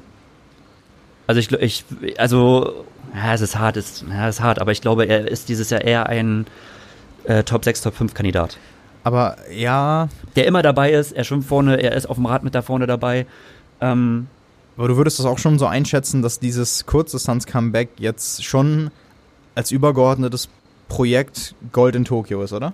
Alles andere wird doch eigentlich keinen Sinn machen. muss so sein und mich hat dieses Comeback mega überrascht. Ja. Mich hat's brutal überrascht. Also für mich war klar, er macht Hawaii, denn war es für mich schon eine Überraschung, dass er da so eingegangen ist. Mhm. Ähm, das hat mich mega überrascht. Und dann war für mich eigentlich klar, okay, das ist jetzt so sein Ziel, jetzt will er zeigen, ja. Das Und dachte das- ich auch. Ja. Und dass er jetzt auf einmal dieser Rückfall kam, ähm, äh, der hat mich brutal gewundert. Und jetzt, ich kann es auch schwer einschätzen, er ist jetzt viel in Neuseeland und äh, macht dort und weißt du, ich habe immer so ein bisschen das Gefühl, ich habe auch gestern mit Johnny geredet und ähm, er äh, trainiert das mit dem äh, BTV, ähm, was wir alles Jüngere sind, aber das ist jetzt so seine Gruppe, die er gefunden hat, weil er einfach sagt, er braucht die Gruppe. Mhm. Ich bin immer jemand, ich habe gesagt, und ich denke, in, auf der Kurzdistanz, ist, es ist super wichtig, du brauchst die Gruppe. So, äh, wenn's, wenn wenn's, es ist, ist der Kader oder es ist die GFT-Crew oder es sind die Norweger. Aber ich habe das Gefühl, nicht umsonst geht ein Vincent Louis auch zur GFT-Crew oder sonst wie. Also ich habe das Gefühl, du, wenn du, du brauchst diesen Biss, du brauchst irgendwie so diese, diese Auseinandersetzung mit richtig starken Trainingspartnern, ähm, um halt auf der Kurzdistanz, egal welches Format, so ganz vorne zu landen. Mhm. Und ich glaube nicht, und mir kommt es gerade so vor, dass er relativ viel alleine macht. Also er hat natürlich so seine, seine Amigos und jetzt ist er mit irgendeinem so Schw ehemaligen Schwimmer mal geschwommen und Ja, hier und da. ja. Aber ich glaube, dass diese, diese Vorbereitung alleine ein bisschen zu sehr in Watte gepackt ist. Und dass ihm der finale Biss fehlen wird. Um halt so, wir reden wieder von Gold, also wir reden Genau, von der Spitze. ja. Und ich glaube, der wird ihm fehlen. Aber was denkst du vom Rennverlauf her, woran würde es scheitern? Dass er die Laufleistung nicht mehr hinkriegt? Die Laufleistung mag vielleicht sogar gleich sein, aber ich denke mal, also die Jungs, die inzwischen auch mit ihm mithalten können, die können halt auch echt sprinten, ne? Ja. Und Ja. ähm, guck mal, allein das Beispiel jetzt Kapstadt. So. Ähm, klar, ein Alexi war souverän Platz 1. Aber Justus ist letztendlich gesprintet um Platz 2 bis 5. Mhm. Gut, dann wurde er leider Fünfter. Ja. Aber zwischen Platz 2 und Platz 5 waren zwei Sekunden. Ja, ja. Das ist jetzt keine große Differenz in der Laufleistung, aber äh, ja, es ist letztendlich der Biss, bist du halt dann Zweiter oder Fünfter. Ja. Und ähm, insofern glaube ich, ähm, Javi, nimm's mir nicht übel, aber ähm, aber irgendwann, also es wäre ja auch nur menschlich, guck mal, wie lange er dabei ist. Ja. Also, als ich noch Nachwuchsathlet war, also wann, ja, da war er schon längst so der, der Weltmeister Mhm. und ähm, seitdem dominiert er und es ist super schade, dass er kein olympisches Gold bisher hat. Und dass das so gelaufen ist, aber ähm, Ja, also ich glaube eher sogar, ich, ich würde die Probleme aufgrund des Alters irgendwann dann auch und Verletzungsanfälligkeiten, alles was dazugehört, eher sogar in der Leistung sehen und nicht in dem irgendwie mentalen und in dem Biss, weil ich glaube, es würde, oder es gibt keine größere Motivation, wenn du weißt, dass du fünfmal Weltmeister wurdest, wie viele Rennen du gewonnen hast und Mhm. wenn du dann noch einmal ein allerletztes Mal diese Möglichkeit bekommst, eventuell deinen großen Traum wahrmachen zu können. Also ich glaube, der wird dann auch alles in den Ring werfen. Ich glaube nur einfach, dass es irgendwann vom körperlichen her bei der Konkurrenz nicht Mhm. mehr reicht. ja, denke ich auch. Und denn, ich glaube, für, für so Sachen wie Olympiasieg, du, du brauchst, das ist mir, ich will jetzt nicht sagen zu sehr wischiwaschi, aber guck mal, er hat dann gesagt, na gut, ich mache jetzt nicht weiter Olympia, ich mache jetzt äh, Langdistanz, ich mache jetzt Hawaii. Dann hat er im Prinzip ein Jahr dort reinprobiert. Ja. Das hat ja nicht geklappt. Und jetzt kommt der Schwenk zurück und klar sind es jetzt noch so, sagen wir mal, zwei Jahre, aber irgendwie, das ist mir zu sehr, ja, Ja, aber es ist ja, ja ähnlich bei Alistair Brownlee. Der hat sich ja jetzt auch erstmal schon. ich glaube auch, dass Alistair in Tokio nicht so, Ja. Ja, ich, also ich bin mir bisher noch gar nicht so sicher, ob er das wirklich will. Hm. Ob das eher nur dieses, ähm, ich bin zweifacher Olympiasieger und beim Verband dann erstmal so anmelden, hab mich mal auf dem Schirm, ich will eigentlich. Er kann ja dann theoretisch auch immer noch abspringen und Großbritannien hätte ja auch genug Athleten, die sie Ja. dann noch, oder wo sie den Slot dann auch noch vernünftig besetzen könnten. Das wäre, Ja. glaube ich, nicht das Problem. Aber ähm, auch so ran von der Leistung könnte ich es mir eigentlich auch nicht vorstellen. Wobei man natürlich letztendlich nicht vergessen darf, wir reden vom amtierenden Olympiasieger, vom zweifachen Olympiasieger. ja, ja. Und äh, vorher war es auch so, 2016, mega lang versteckt, verletzt gewesen und dann da gewesen und alles in Grund und Boden Ja. genannt. Also, das ist so ein bisschen das Ding, ja, Rio war so ein bisschen, man hat ihn ja da schon so ein bisschen angehängt, Ja. ja, es wird nichts mehr. Ja. Und dann ist es ja doch gelaufen. Ähm, ja, aber weil auch, ich glaube, da lief aber auch vieles zusammen. Äh, was sagen wir, auch vorher lange verletzt, äh, konnte ich mitlaufen. Ähm, eine super, also das war wirklich eine ideale Gruppe. Ist halt die Frage, in, also inwiefern ist das Glück? Inwiefern ist es einfach, aber und das ist wahrscheinlich zu 70 Prozent so. Ein bisschen Glück brauchst du immer. Der Einsatz der Brownies, dass die Gruppe so entstanden ist, wie sie Ja. entstanden ist. Ja. Dass du halt wer war dabei? Da waren halt wirklich die Radkanonen dabei, Ja. die ihnen helfen können, aber die im Laufen wirklich ihnen keinerlei Probleme machen. Ja, ja. Und hinten, und mich hat's in Rio mega überrascht, dass hinten echt nicht mehr gegangen ist, also von der Organisiertheit. Das, oder, oder so war mein Eindruck. Man, hat Ja. man sieht immer leider nicht so viel, die zweite Gruppe wird nicht so gern gezeigt, aber ähm, da hätte Mario, und das ist eine Schwäche, die er hat, das macht er einfach nicht. Er schreit dann halt nicht so rum wie die Brownies, dass die halt fahren, sondern dann fährt er zwar viel vorne und versucht etwas zu machen, aber ähm, dann ist er mal einfach zu lieb und zu nett und macht einfach nichts. Und dann, äh, ja. ich, ich weiß auch in dem Moment, das kann ich nicht beurteilen, aber ist denn das, wenn man das so macht, ist da Interesse von anderen Athleten da, überhaupt zu helfen?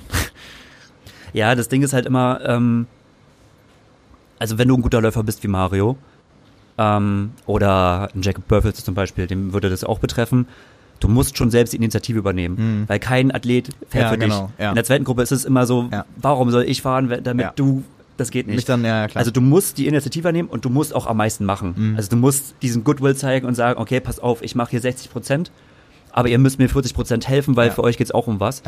Aber du musst trotzdem nochmal, und die Brownies, die machen das ganz aktiv und inzwischen nicht nur die Brownies, also inzwischen macht es auch ein, ein Skirman, ein Voisin und all die da vorne sind, die haben sich das alles abgeguckt.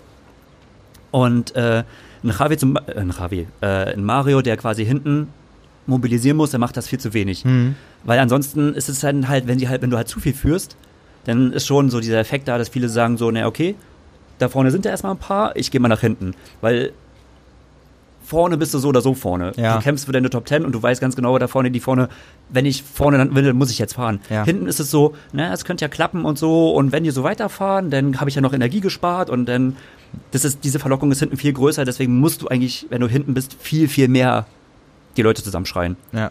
Und ähm, die Norweger machen das. Deswegen, oder sie reißen halt selbst aus und machen diese crazy Aktion. Ja. Ähm, deswegen dominieren sie auch so Rennen oder, oder machen auch so Spaß, sich denen zuzuschauen. Obwohl sie halt nicht diejenigen sind, die unter den ersten zehn aus dem Wasser kommen. Ja. Ähm, aber genau das machen sie. Sie haben quasi so diese Aggressivität, die die Brownies eingeführt haben. Ja, und setzen sich quasi ein bisschen weiter hinten durch. Ja. So. Ja, die kennen halt auch ihre Stärke, ne? Die wissen ganz genau, für eine möglichst gute Gesamtplatzierung müssen Ja. sie das auch machen. Ja. Aber das ist, vielleicht ist Mario einfach zu nett dafür. Ja, er hat schon, die Stärke hat er schon, aber es, also, es ist wirklich so. Also, es ist, ich glaube, so einer der liebsten Menschen, die ich so, und Ja. zurückhaltendsten Menschen, die ich so kennengelernt habe. Und, ähm, ja, auch Aggressivität im Rennen ist auch nicht so seins. Mhm. Also, ich frage mich manchmal wirklich, woher er seinen Punch nimmt. Es muss irgendwie so, wie so, keine Ahnung, BDSM sein oder so, zu sich selbst gerichtet oder so. aber, ähm, ja, so, so weit, es ist halt dann in solchen Rennverläufen dann ja seine, seine Schwäche, mit der er dann umgehen lernen muss. Vielleicht noch. Ja. Ansonsten, die Brownies mastern das. Äh, die Brownies und ich wollte eigentlich sagen, die Norweger. Ja. Ja, jemand, der da auch, ähm, den ich da auch immer sehr präsent in den letzten Jahren fand, zweite Gruppe und vorne fahren, Richard Murray, der Ja. auch traditionell nicht vorne mit aus dem Wasser kommt, aber Ja. immer ein großes Interesse daran hat, äh, dass er am Ende noch im Laufen was reißen kann. Wobei Richard, er versteht ja zum Glück kein Deutsch. Richard ist einfach ein cleverer Fahrer, ne? Also Ja. Richard ist, ähm, der weiß einfach, wo er sich positionieren muss. Hm. Ähm, ich war auch einmal in Yokohama, äh, was auch eine eher technische Strecke ist, Hm. war ich mit ihm zusammen aus dem Wasser, dann sind wir quasi an eine große Hauptgruppe rangefahren und wir waren beide ziemlich angenockt schon. Und während ich den Fehler gemacht habe und gesagt habe, na okay, ich noch mal kurz mal hier am Hinterrad noch mal ruhen, ist er halt zack, zack, so zehn Plätze weiter nach vorne gesprungen und zwei Kurven äh, oder 280 Grad Turns weiter, also gar nicht weit weg, ist dann das Feld schon zerrissen. Weißt du, wie es dann so ist, dann lässt einer ein bisschen mehr Platz und so Mhm. und das war dann für mich auch schon irgendwie der, ich glaube in der Auswertung war es für mich der 14. Antritt über 800 Watt innerhalb von Ja. zwölf Minuten Mhm. und irgendwann konnte ich einfach nicht mehr so mobilisieren und dann, zack, dann hat sich das Feld geteilt und dann Ja. war ich in der Gruppe von den 15 Leuten, die halt weggeplatzt sind und ja, und, und er, ihm passiert das extrem selten, es sei denn, ihm Ja. geht's richtig schlecht. Ähm, aber ich muss ehrlicherweise sagen, äh, im Feld war er kein Kandidat, wo du gedacht hast, also du guckst ja wirklich um, wo bist du und denkst du so, denkst, oh, guten Arbeiter, oh, guten Arbeiter, mit Mhm. denen geht was. Ja. Mit Richard hatte ich nie das Gefühl. Okay. Er fährt immer clever und er fährt auch kamerawirksam vorne, sagen wir mal so. Ja, okay. Ja, Ähm, das ist ganz interessant, weil genau das denke ich mir nämlich auch Ja. immer. Die, also die Bilder, die man sieht, Ja. ähm, Das sieht immer aus, dann geht er aus dem Sattel und macht Äh, hier und da, aber das bringt dir nichts. So, Ja, weißt okay. du, ist ja, Ja. besser, einer geht langsam nach vorne, macht eine richtig solide Arbeit Mhm. vorne und geht dann zurück, aber er ist dann vorne und dann hast du eigentlich eine Lücke, da muss der zweite ranfahren und ja, Ja. das ist eher so der Richard-Move. Okay. ja, gu- gut, dass wir darüber gesprochen haben. ja, also du hast da ja die, die Insights. Also sonst kannst du es ja als, als Zuschauer auch gar nicht so richtig Ja, beurteilen. ist schwer, ja. Aber ja, absolut. Aber gerade wo du irgendwie sagst, so viele Antritte über 800 Watt, da merkt man eigentlich erstmal, finde ich jetzt, äh, im Gespräch, was für Fähigkeiten da sonst noch abverlangt Mhm. Werden. Also Ja. das ist ja total vielfältig. Wenn man sich das erstmal vor Augen führt, kriegt man ja auch erstmal so eine Einordnung, was für Leistungen da auf welchen Ebenen überhaupt vollbracht Ja. werden. Das ist halt viel, viel mehr als das, was man sonst so, ne, so einfach nur Schwimmradfahren laufen. Und genau das wird ja immer wichtiger. Also äh, mit der Super League und diesen neuen Kursen, das hat man jetzt irgendwie neu entdeckt. Mhm. Früher dachte man immer so, ich sag mal so nur vor sieben, acht Jahren hat man gedacht so, okay, man musste halt die, wo es ja wirklich eher so war, wo dann große Gruppen waren in der ITU und so und dann wurde es halt bis zum Laufen und so und Ja. ganz so ist es nicht, so wie dieses äh, Shower, Blow, Dry and Run. Ja. Aber ähm, gewisse Rennen, klar, war die Tendenz auf jeden Fall da. Dann hat man gedacht, man muss es halt machen über Berge. Es müssen bergige Kurse sein und separieren. Jetzt hat man gesagt, es muss gar nicht sein. Es müssen einfach so Kriteriumskurse sein. Ja. Die richten genug Schaden an. und ähm, gerade mit der Kürze, das ist halt ein riesiger Faktor, so dass du das mobilisieren kannst, dass du halt immer wieder hohe Wattzahlen regenerieren kannst. Ist halt lustig, also ich habe das mit Dan damals nämlich ausgewertet, weil ich bin halt aus der Gruppe rausgefallen, war super frustriert, dass ich dachte, ich kann das nicht, wie konnte ich da rausfallen? Mhm. Das war eine 60-Mann-Gruppe, okay, angekommen sind dann irgendwann 45, aber ich kann Ja. doch da nicht rausfallen. Ja. Und dann haben wir halt geguckt und wie gesagt, Minute 14 bin ich rausgefallen. Ich hatte Durchschnittswertwerte von 280 Watt. Hm? Also lächerlich, richtig Mhm. lächerlich. Aber halt, wie ich gesagt habe, ich glaube sechs Antritte über 1000 und ähm, insgesamt zwölf über 800. Ja. Und das war dann irgendwann halt das, was mir den Stecker gezogen hat, Mhm. wo es dann einfach nicht mehr, also irgendwann ging es einfach nicht mehr. Ja. Dann ging es halt nur noch bis 700 Ja. und dann hat das nicht mehr ausgereicht, weil ich mich halt nicht richtig positioniert habe. Hm. Und ja, das ist immer so ein bisschen das. Ich kann verstehen, wenn viele Leute sich das so gern gucken und sagen, Gruppe ist langweilig. Aber wenn ich die Rennen sehe, ich sehe das. Ja. Also ich sehe, wie es den Leuten geht und ich sehe auch gerade die, die hinten fahren und ich weiß genau, wie er sich fühlt und denke so, ja, okay, er hat gerade.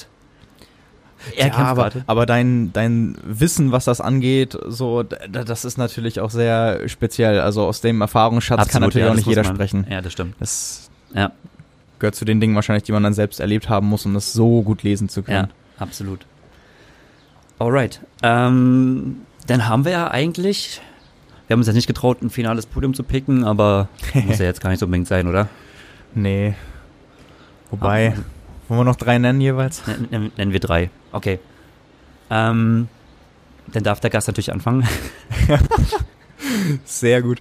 Ähm, Mario, äh, Vincent, Henry Schumann. Oh. Mhm.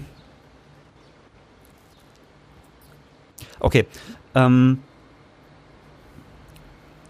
wenn du sagst Mario, gut, ich sag, ich sag Vincent Louis, dann sag ich. Nee, obwohl es macht keinen Sinn. Ich wollte mich Gustav Ihn sagen, um halt so, weißt du, so mal sagen, so ah, Dark Horse. Aber wenn Gustav Ihn dabei ist, dann ist auch Mario dabei und dann ist er da vorne. Doch, äh, Vincent äh, Louis, Mario Mola, Gustav Ihn. Ja, guter Tipp. Wenn ich so drüber nachdenke. Ja, spannend. Äh, werden, aber gut, letztendlich ist es echt äh, ins Blaue geraten. Ja. Und ähm, bei den Frauen äh, lege ich mal vor, ähm, wird's Katie machen? Vor einer, oh, macht das eine Cassandra Beaugrand? Doch, sie macht's. Sie hat sich, ich finde, sie hat sich besser verkauft Rad als noch letztes Jahr. Und dann Vicky Holland. Ja, okay, jetzt hast du mir meinen Tipp. Jetzt kann ich nicht das gleiche sagen. Das hätte ich jetzt nämlich auch gesagt. Ähm, Weißt du, wie man immer richtig vergisst bei den Frauen? Georgia Taylor Brown. ja, ich weiß, ich habe auch gerade überlegt. Nee, ich mach das mal anders. Ich, ich, äh, ich zeig mal guten Willen. Ähm, Katie, Vicky, Laura. Oh ja, das ist auch ein guter Tipp, ja. Das ist auch ein guter Tipp. Ja. Absolut. Cool. Ja, alles klar. Oh, jetzt bin ich hier. Zu äh, bewegungsintensiv. Ähm, ey, Simon, vielen Dank, Ja, ich habe zu danken. Schön, dass, äh, äh, dass ich dabei sein durfte.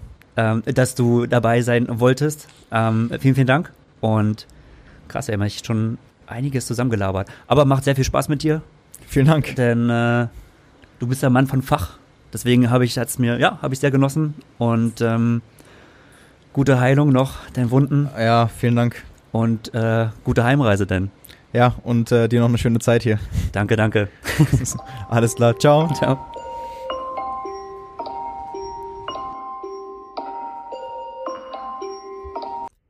Hallo? Hey Johnny. Auf Käffchen. Klar habe ich Zeit. Ich komm vorbei.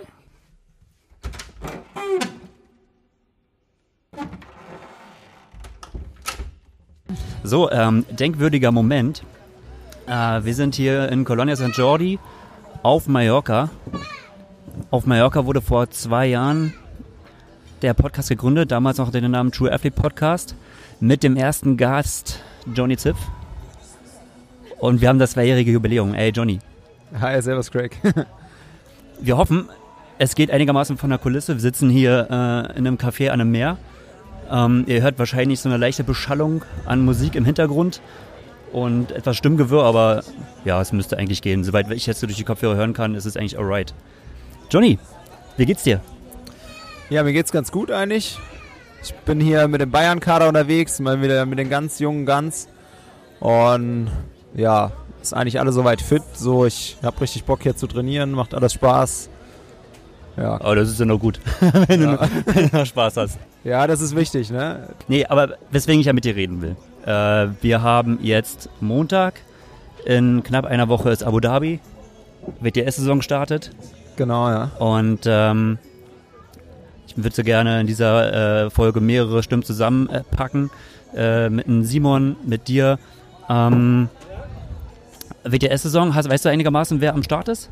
Wo es ja eigentlich mehr klar ist, aber Ja, ich denke, ich kenne ich, äh, kenn schon die Leute, die ähm, wahrscheinlich vorne mitmischen werden und so. Ähm, ja, habe natürlich jetzt schon extrem versucht, dadurch, dass ich jetzt eben nicht die Möglichkeit habe zu starten, mich so schon auf mich selber zu konzentrieren. Aber ja klar, verfolge ich auch die WTS-Szene, ne? weiß wie die Jungs trainieren, auch alleine schon über die Super League, die jetzt erst war. Ähm, wer Hast da verfolgt ja bestimmt, oder? Ja, klar, jedes Rennen angeschaut. Ich meine, eins der geilsten Formate, die es im Moment ich glaube, du gibt, kannst ein bisschen weiter wegnehmen. Du übersteuerst voll. So ist okay, ja. Eins der geilsten Momente, wie ich finde. Äh, ähm, Formate. ja. Ich finde schade, ich habe ich hab mal dir, äh, dass du da nicht dabei bist. Ich habe immer gesagt, ey Johnny, da muss ich anmelden. Ne, ich hatte wirklich so, es gibt ja Qualifikationsrennen und ich hatte mal überlegt, aber das Problem ist einfach so, ja, wenn man halt den Traum von Olympia noch lebt, dann muss ich mir halt mittlerweile einfach die Rennen raussuchen, in, bei denen ich Punkte sammeln kann. Und da bleibt kaum noch was dazwischen. Ähm, komfortabler wäre es, wäre ich weiter vorne gerankt in der ITU Point List, Ja. dann könnte ich sowas locker einstreuen. Und ja, so muss ich einfach jedes Rennen, was ich mache, muss irgendwie sitzen und mir halt auch jetzt dann Punkte bringen. Ja. Das ist ja ganz interessant. Du bist ja jetzt 123. in der ITU-Liste. Ja. Ich bin voll informiert. Und äh, die WTS-Starterliste wurde ja jetzt ja nochmal verkleinert. Ich habe das gar nicht gewusst. Ich habe es Ja. erst vor zwei Tagen mitbekommen. Also auf 55 Starter. Ja. Ey, das wird ja, also, äh, das ist schon wenig, ja?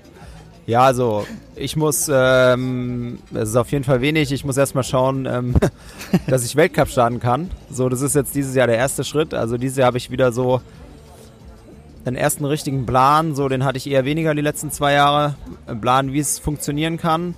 Und ja, ich bin halt jetzt immer stückweise ein Stück abgerutscht, obwohl ich eigentlich immer gestartet bin. Aber ja, ich meine, du kennst ja das System so. Ich habe halt relativ viele Punkte von vor zwei Jahren verloren.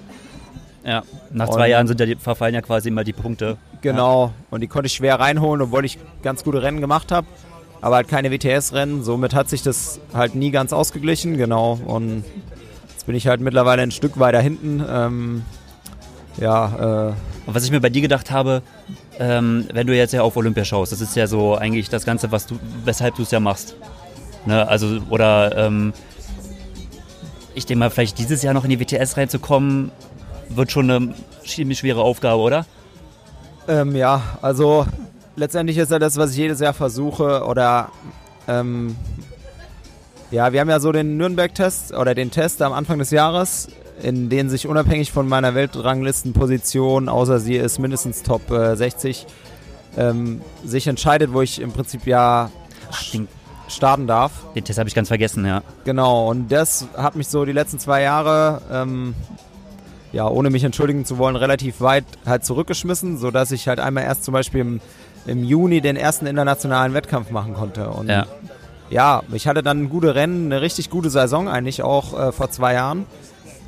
Aber wenn du halt später anfängst, dann hatte ich auch jedes Jahr quasi jetzt wieder aktuell auch wieder die nationale WTS-Quali quasi. Hm. Aber die wird halt wieder resettet im März.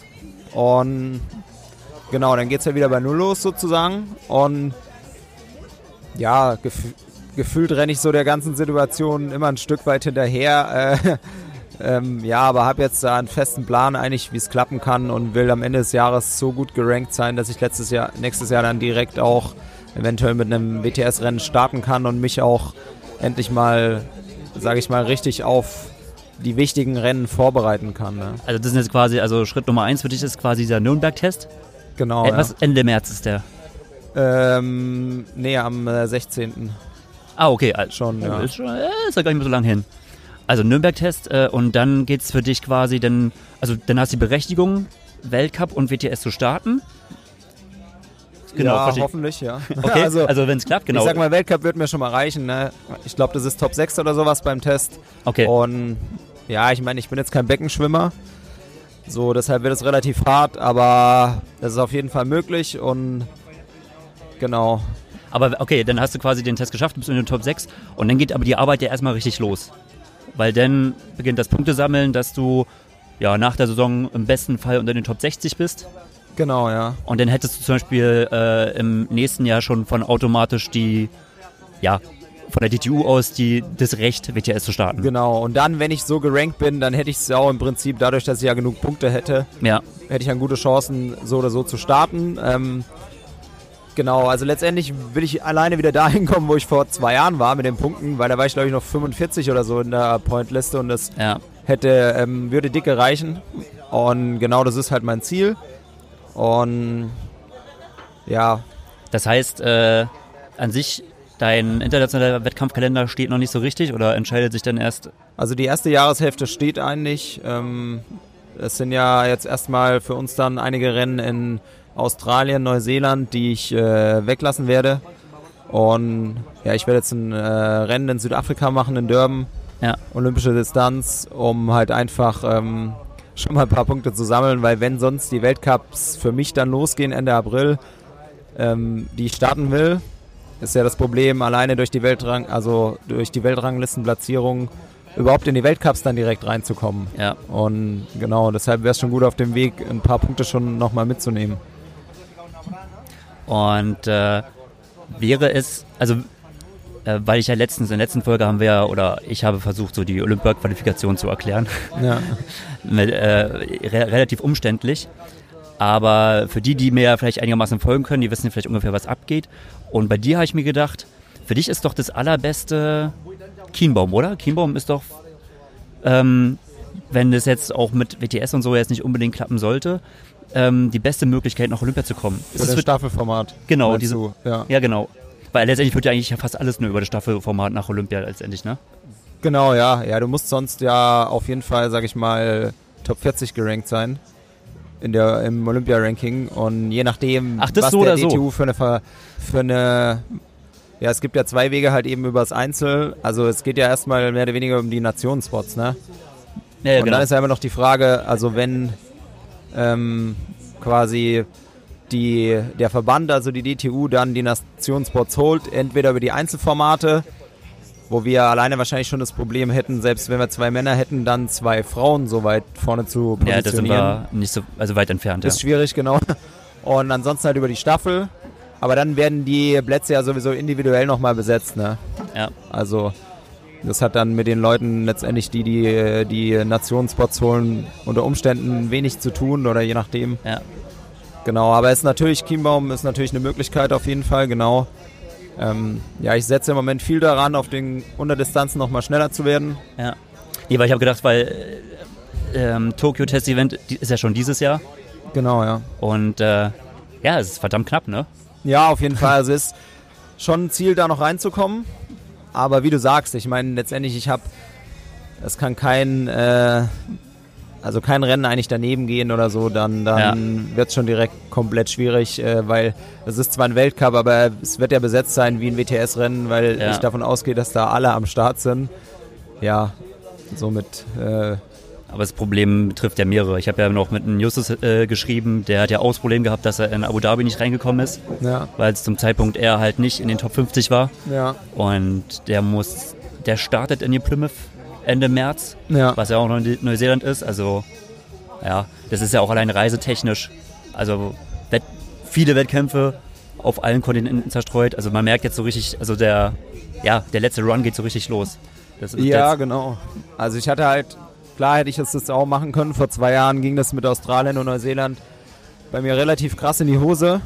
Und ja, da habe ich mich jetzt entschieden, halt ähm, auch mit meiner neuen Trainingsgruppe halt mal wieder einen konsequenten Weg zu gehen, ohne ständig halt hin und her zu springen, auch vom Training ständig hin und her zu springen, mich verschiedenen Gruppen anzuschließen, sondern halt einen Weg zu gehen und dann auch wirklich an der Linie zu stehen und wieder richtig fit zu sein, damit ich eben auch keine Rennen habe, äh, die ich dann einfach mache, um Punkte zu holen, aber letztendlich mit 90 Prozent irgendwo bin und dann ist die Dichte mittlerweile so krass geworden, dann ähm, ja, dann, dann kriegst du einfach auf den Sack, um, ja. um es mal so zu sagen. Das heißt, deine Trainingsgruppe ist jetzt deine neue konstante Gruppe, Genau, ja. der BTV. Das ist eigentlich der BTV mit den ganzen Jungen. Ja. So, und klar habe ich da viele Individualitäten, Die, aber wie, wie nennt ihr sie? Die Papa Roland Crew? Papa Roland Crew, genau, wegen Roland Knoll. ähm, ja, ist einfach so, es war ein guter Zeitpunkt für mich, um auch von Saarbrücken vielleicht wegzugehen und nochmal was zu ändern. Und ja, neue Motivation, neue Umgebung, neue Gruppe und ich merke auch jetzt vor allem, dass so mit den ganzen Jungen zu trainieren mir extrem gut tut, weil ich nochmal auf eine andere Weise gefordert werde. Ne? Und so die ganzen Sachen, die man ja im Alter so relativ gut kann, bisschen länger trainieren, ins Training reinkommen, hinten raus Gas geben und so, sind die Sachen, die halt ich in den Rennen, ja, da brauche ich halt auch an, andere, andere Aspekte. Ne? Da muss ich halt irgendwie am Anfang richtig krass Gas geben können und die ganzen jungen Wilden machen das eigentlich den ganzen Tag. Also du bist quasi der erfahrene Hase, der seine Erfahrung äh, ja, weitergibt. Und immer so ein bisschen, du hast ja vorhin schon, wir haben Sascha so zusammen, hast schon gesagt, so alter Schwede, die, die schießen los. Und das erste Intervall wird gefahren, da gibt es eigentlich noch gar keine Intervalle. Ja, genau. Also ich habe relativ krass jetzt schon nach Watt und nach System trainiert die ganze Zeit, macht das immer noch. Ähm, alles andere macht ja keinen Sinn und es wird auch hier von den Trainern so gehandhabt. Aber so die Motivation in der Gruppe oder es ist einfach so eine Gruppe hat immer eine Eigendynamik. Und wenn du viel alleine trainierst, dann hast du die einfach weniger. Ich denke so, es bietet sich an, dann wenn, wenn man 73 Rennen macht oder ein Stück weit andere Rennen, aber so muss ich einfach wieder viel öfters in der Gruppe trainieren, um auch dann mich halt zu überwinden oder auch richtig gefordert zu werden. Ne? Dass ich eben bei Tempoläufen oder so, dass ich dann nicht unbedingt sage, ey, der war hier so und so schnell, das reicht, das ist das, was ich machen sollte, sondern wenn, wenn einer einen guten Tag hat, dass ich halt sage, okay, scheiß drauf, so ich gehe mit oder ich will den jetzt noch abziehen oder so. Hm. Einfach nochmal das Bissige, du kennst es ja, was wir früher so hatten. Ja, Ja, wir haben ja teilweise ganz gute Serien zusammen schon abgeschrubbt. ich denke eigentlich auch, dass es auf der Kurzstrecke ohne Gruppe eigentlich kaum geht. Also ob es jetzt nun, ob sich nur internationale Gruppen finden oder nationale Gruppen, aber ich glaube, ähm, ja, so diese, gerade diese Intervallgeschichten, die du auf der Kurzstrecke brauchst, wie alleine das durchzuziehen, ja, ist, Ja. ist schwer. Auf jeden Fall, ja. Also es ist viel, hat sich viel geändert, finde ich. So auch gerade auf dem Rad, was das Technische angeht, was die Gruppendynamik, das Durchsetzen angeht. Und du kannst meiner Meinung nach richtig, richtig fit sein. Aber wenn du nie in der Gruppe trainiert hast oder dich nie durchgesetzt hast, auch im Training, dann trifft dich so ein bisschen der Schlag im Wettkampf unter Umständen. Ja. Wenn wir jetzt mal wieder äh, beim Wettkampf sind, ähm, Abu Dhabi, ähm, ich wollte gerade sagen, du kennst Abu Dhabi ja, allerdings nicht ganz, ne? Du hast letztes Jahr bist du gestartet, aber hast nicht ganz so gute Erfahrungen gemacht. Vor zwei Jahren, Ach, vor zwei Jahren war es schon. genau, ja. Ja. Auf den, war das schon da auf den Yas Marina Ja. Formel 1 äh, Parcours? Genau, ja. Also es ist eigentlich eine ganz geile Strecke. So war komplett meine eigene Schuld, dass das Rennen schlecht war. Ähm, ich war sehr gut drauf, habe schlicht und einfach zu wenig gegessen vorm Rennen und hatte die ersten 400 Meter meines Lebens eigentlich im Wasser Ja. Und ja, war dann schon, dann war der Akku schon leer. Und ähm, was sind so deine Tipps für dieses Jahr? ähm, also für das Rennen jetzt. Ja, Ähm, lass mal, wir machen es mal ganz einfach. Äh, äh, lass mal die Top 3 raushauen. Oh ja, schwierig. Also, ähm, relativ schlecht einschätzen kann ich Mario Mola im Moment. Ich denke, der ist schon brutal fit, aber hat halt keine Super League gemacht. Wobei ich denke, so ist es weniger sein Format. Ähm, Das denke ich auch. Ja. deshalb schwer zu sagen. Ne? Ich würde nach den Super League-Rennen natürlich sagen, bei den Männern jetzt okay, ähm, wer so Luis wird gewinnen, ist aber es ist so schwer zu sagen, wie das Rennen sich entwickelt. Aber ich denke wirklich, dieses Jahr, ja, ich, also ich werde Verso Luis auf 1 setzen auf jeden Fall und Christian Blumenfeld an 2. Okay. Und dann glaube ich, dass der Mola es nochmal schaffen wird, nochmal aufs Podium vorzulaufen. Aber ich denke fast, dass dieses Jahr so, es entwickelt sich immer ein Stück weit mehr dahin. Und ich denke, dass vorne eine Gruppe auch durch, durchfahren wird. Ja. Also der Kurs ist ja eigentlich dafür prädestiniert. Ja. Und ja, man muss aufpassen, man geht natürlich immer, man hat Vincent Louis gesehen als Super League, man Ja. weiß, was er gerade drauf hat, aber ja, ich habe es ja schon mal gesagt, für mich ist er eigentlich gerade so der kompletteste Athlet, gerade auf der Strecke. Genau, Und ja. gerade wenn es technisch wird und ich denke ja, ich denk auch, dass äh, ja, das Ding reißen wird.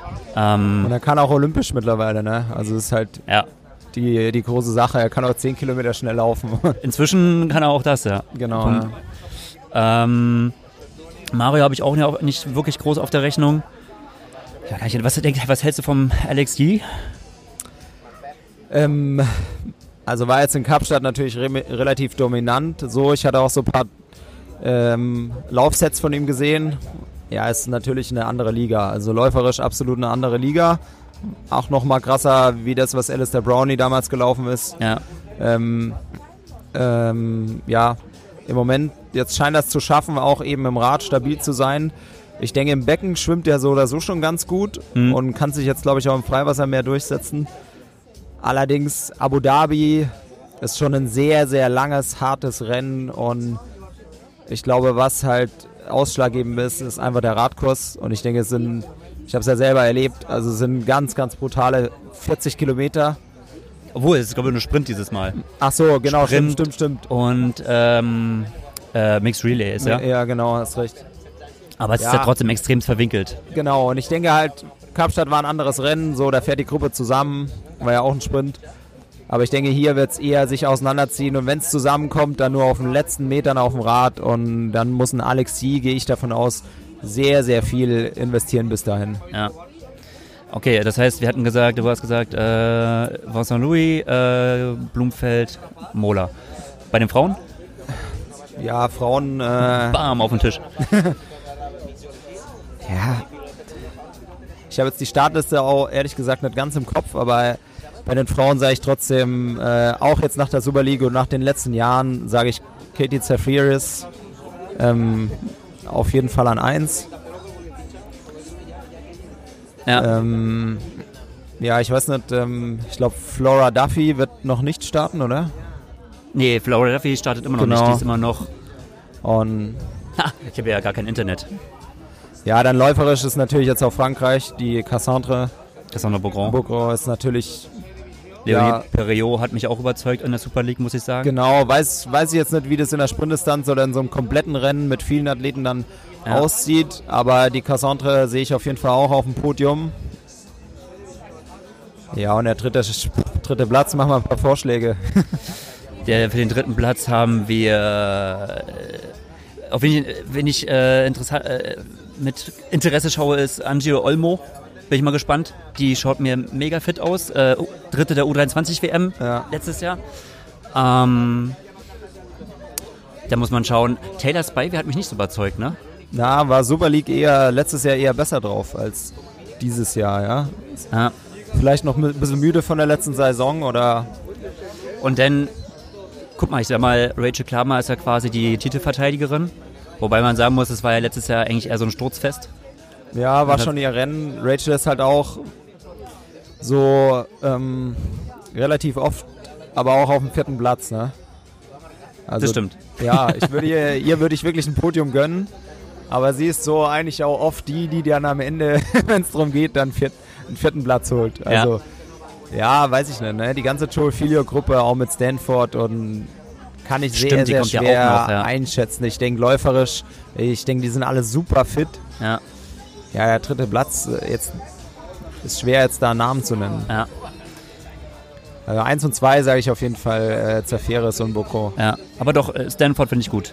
Ja. Setze ich auf drei. Ja, doch. Alright. Gut. Dann haben wir quasi deine Tipps gesettelt. Ähm, bin gespannt, was noch für Tipps dazukommen. Johnny, ich bedanke mich. Und gutes Training noch, ne? ja, Dankeschön, ja.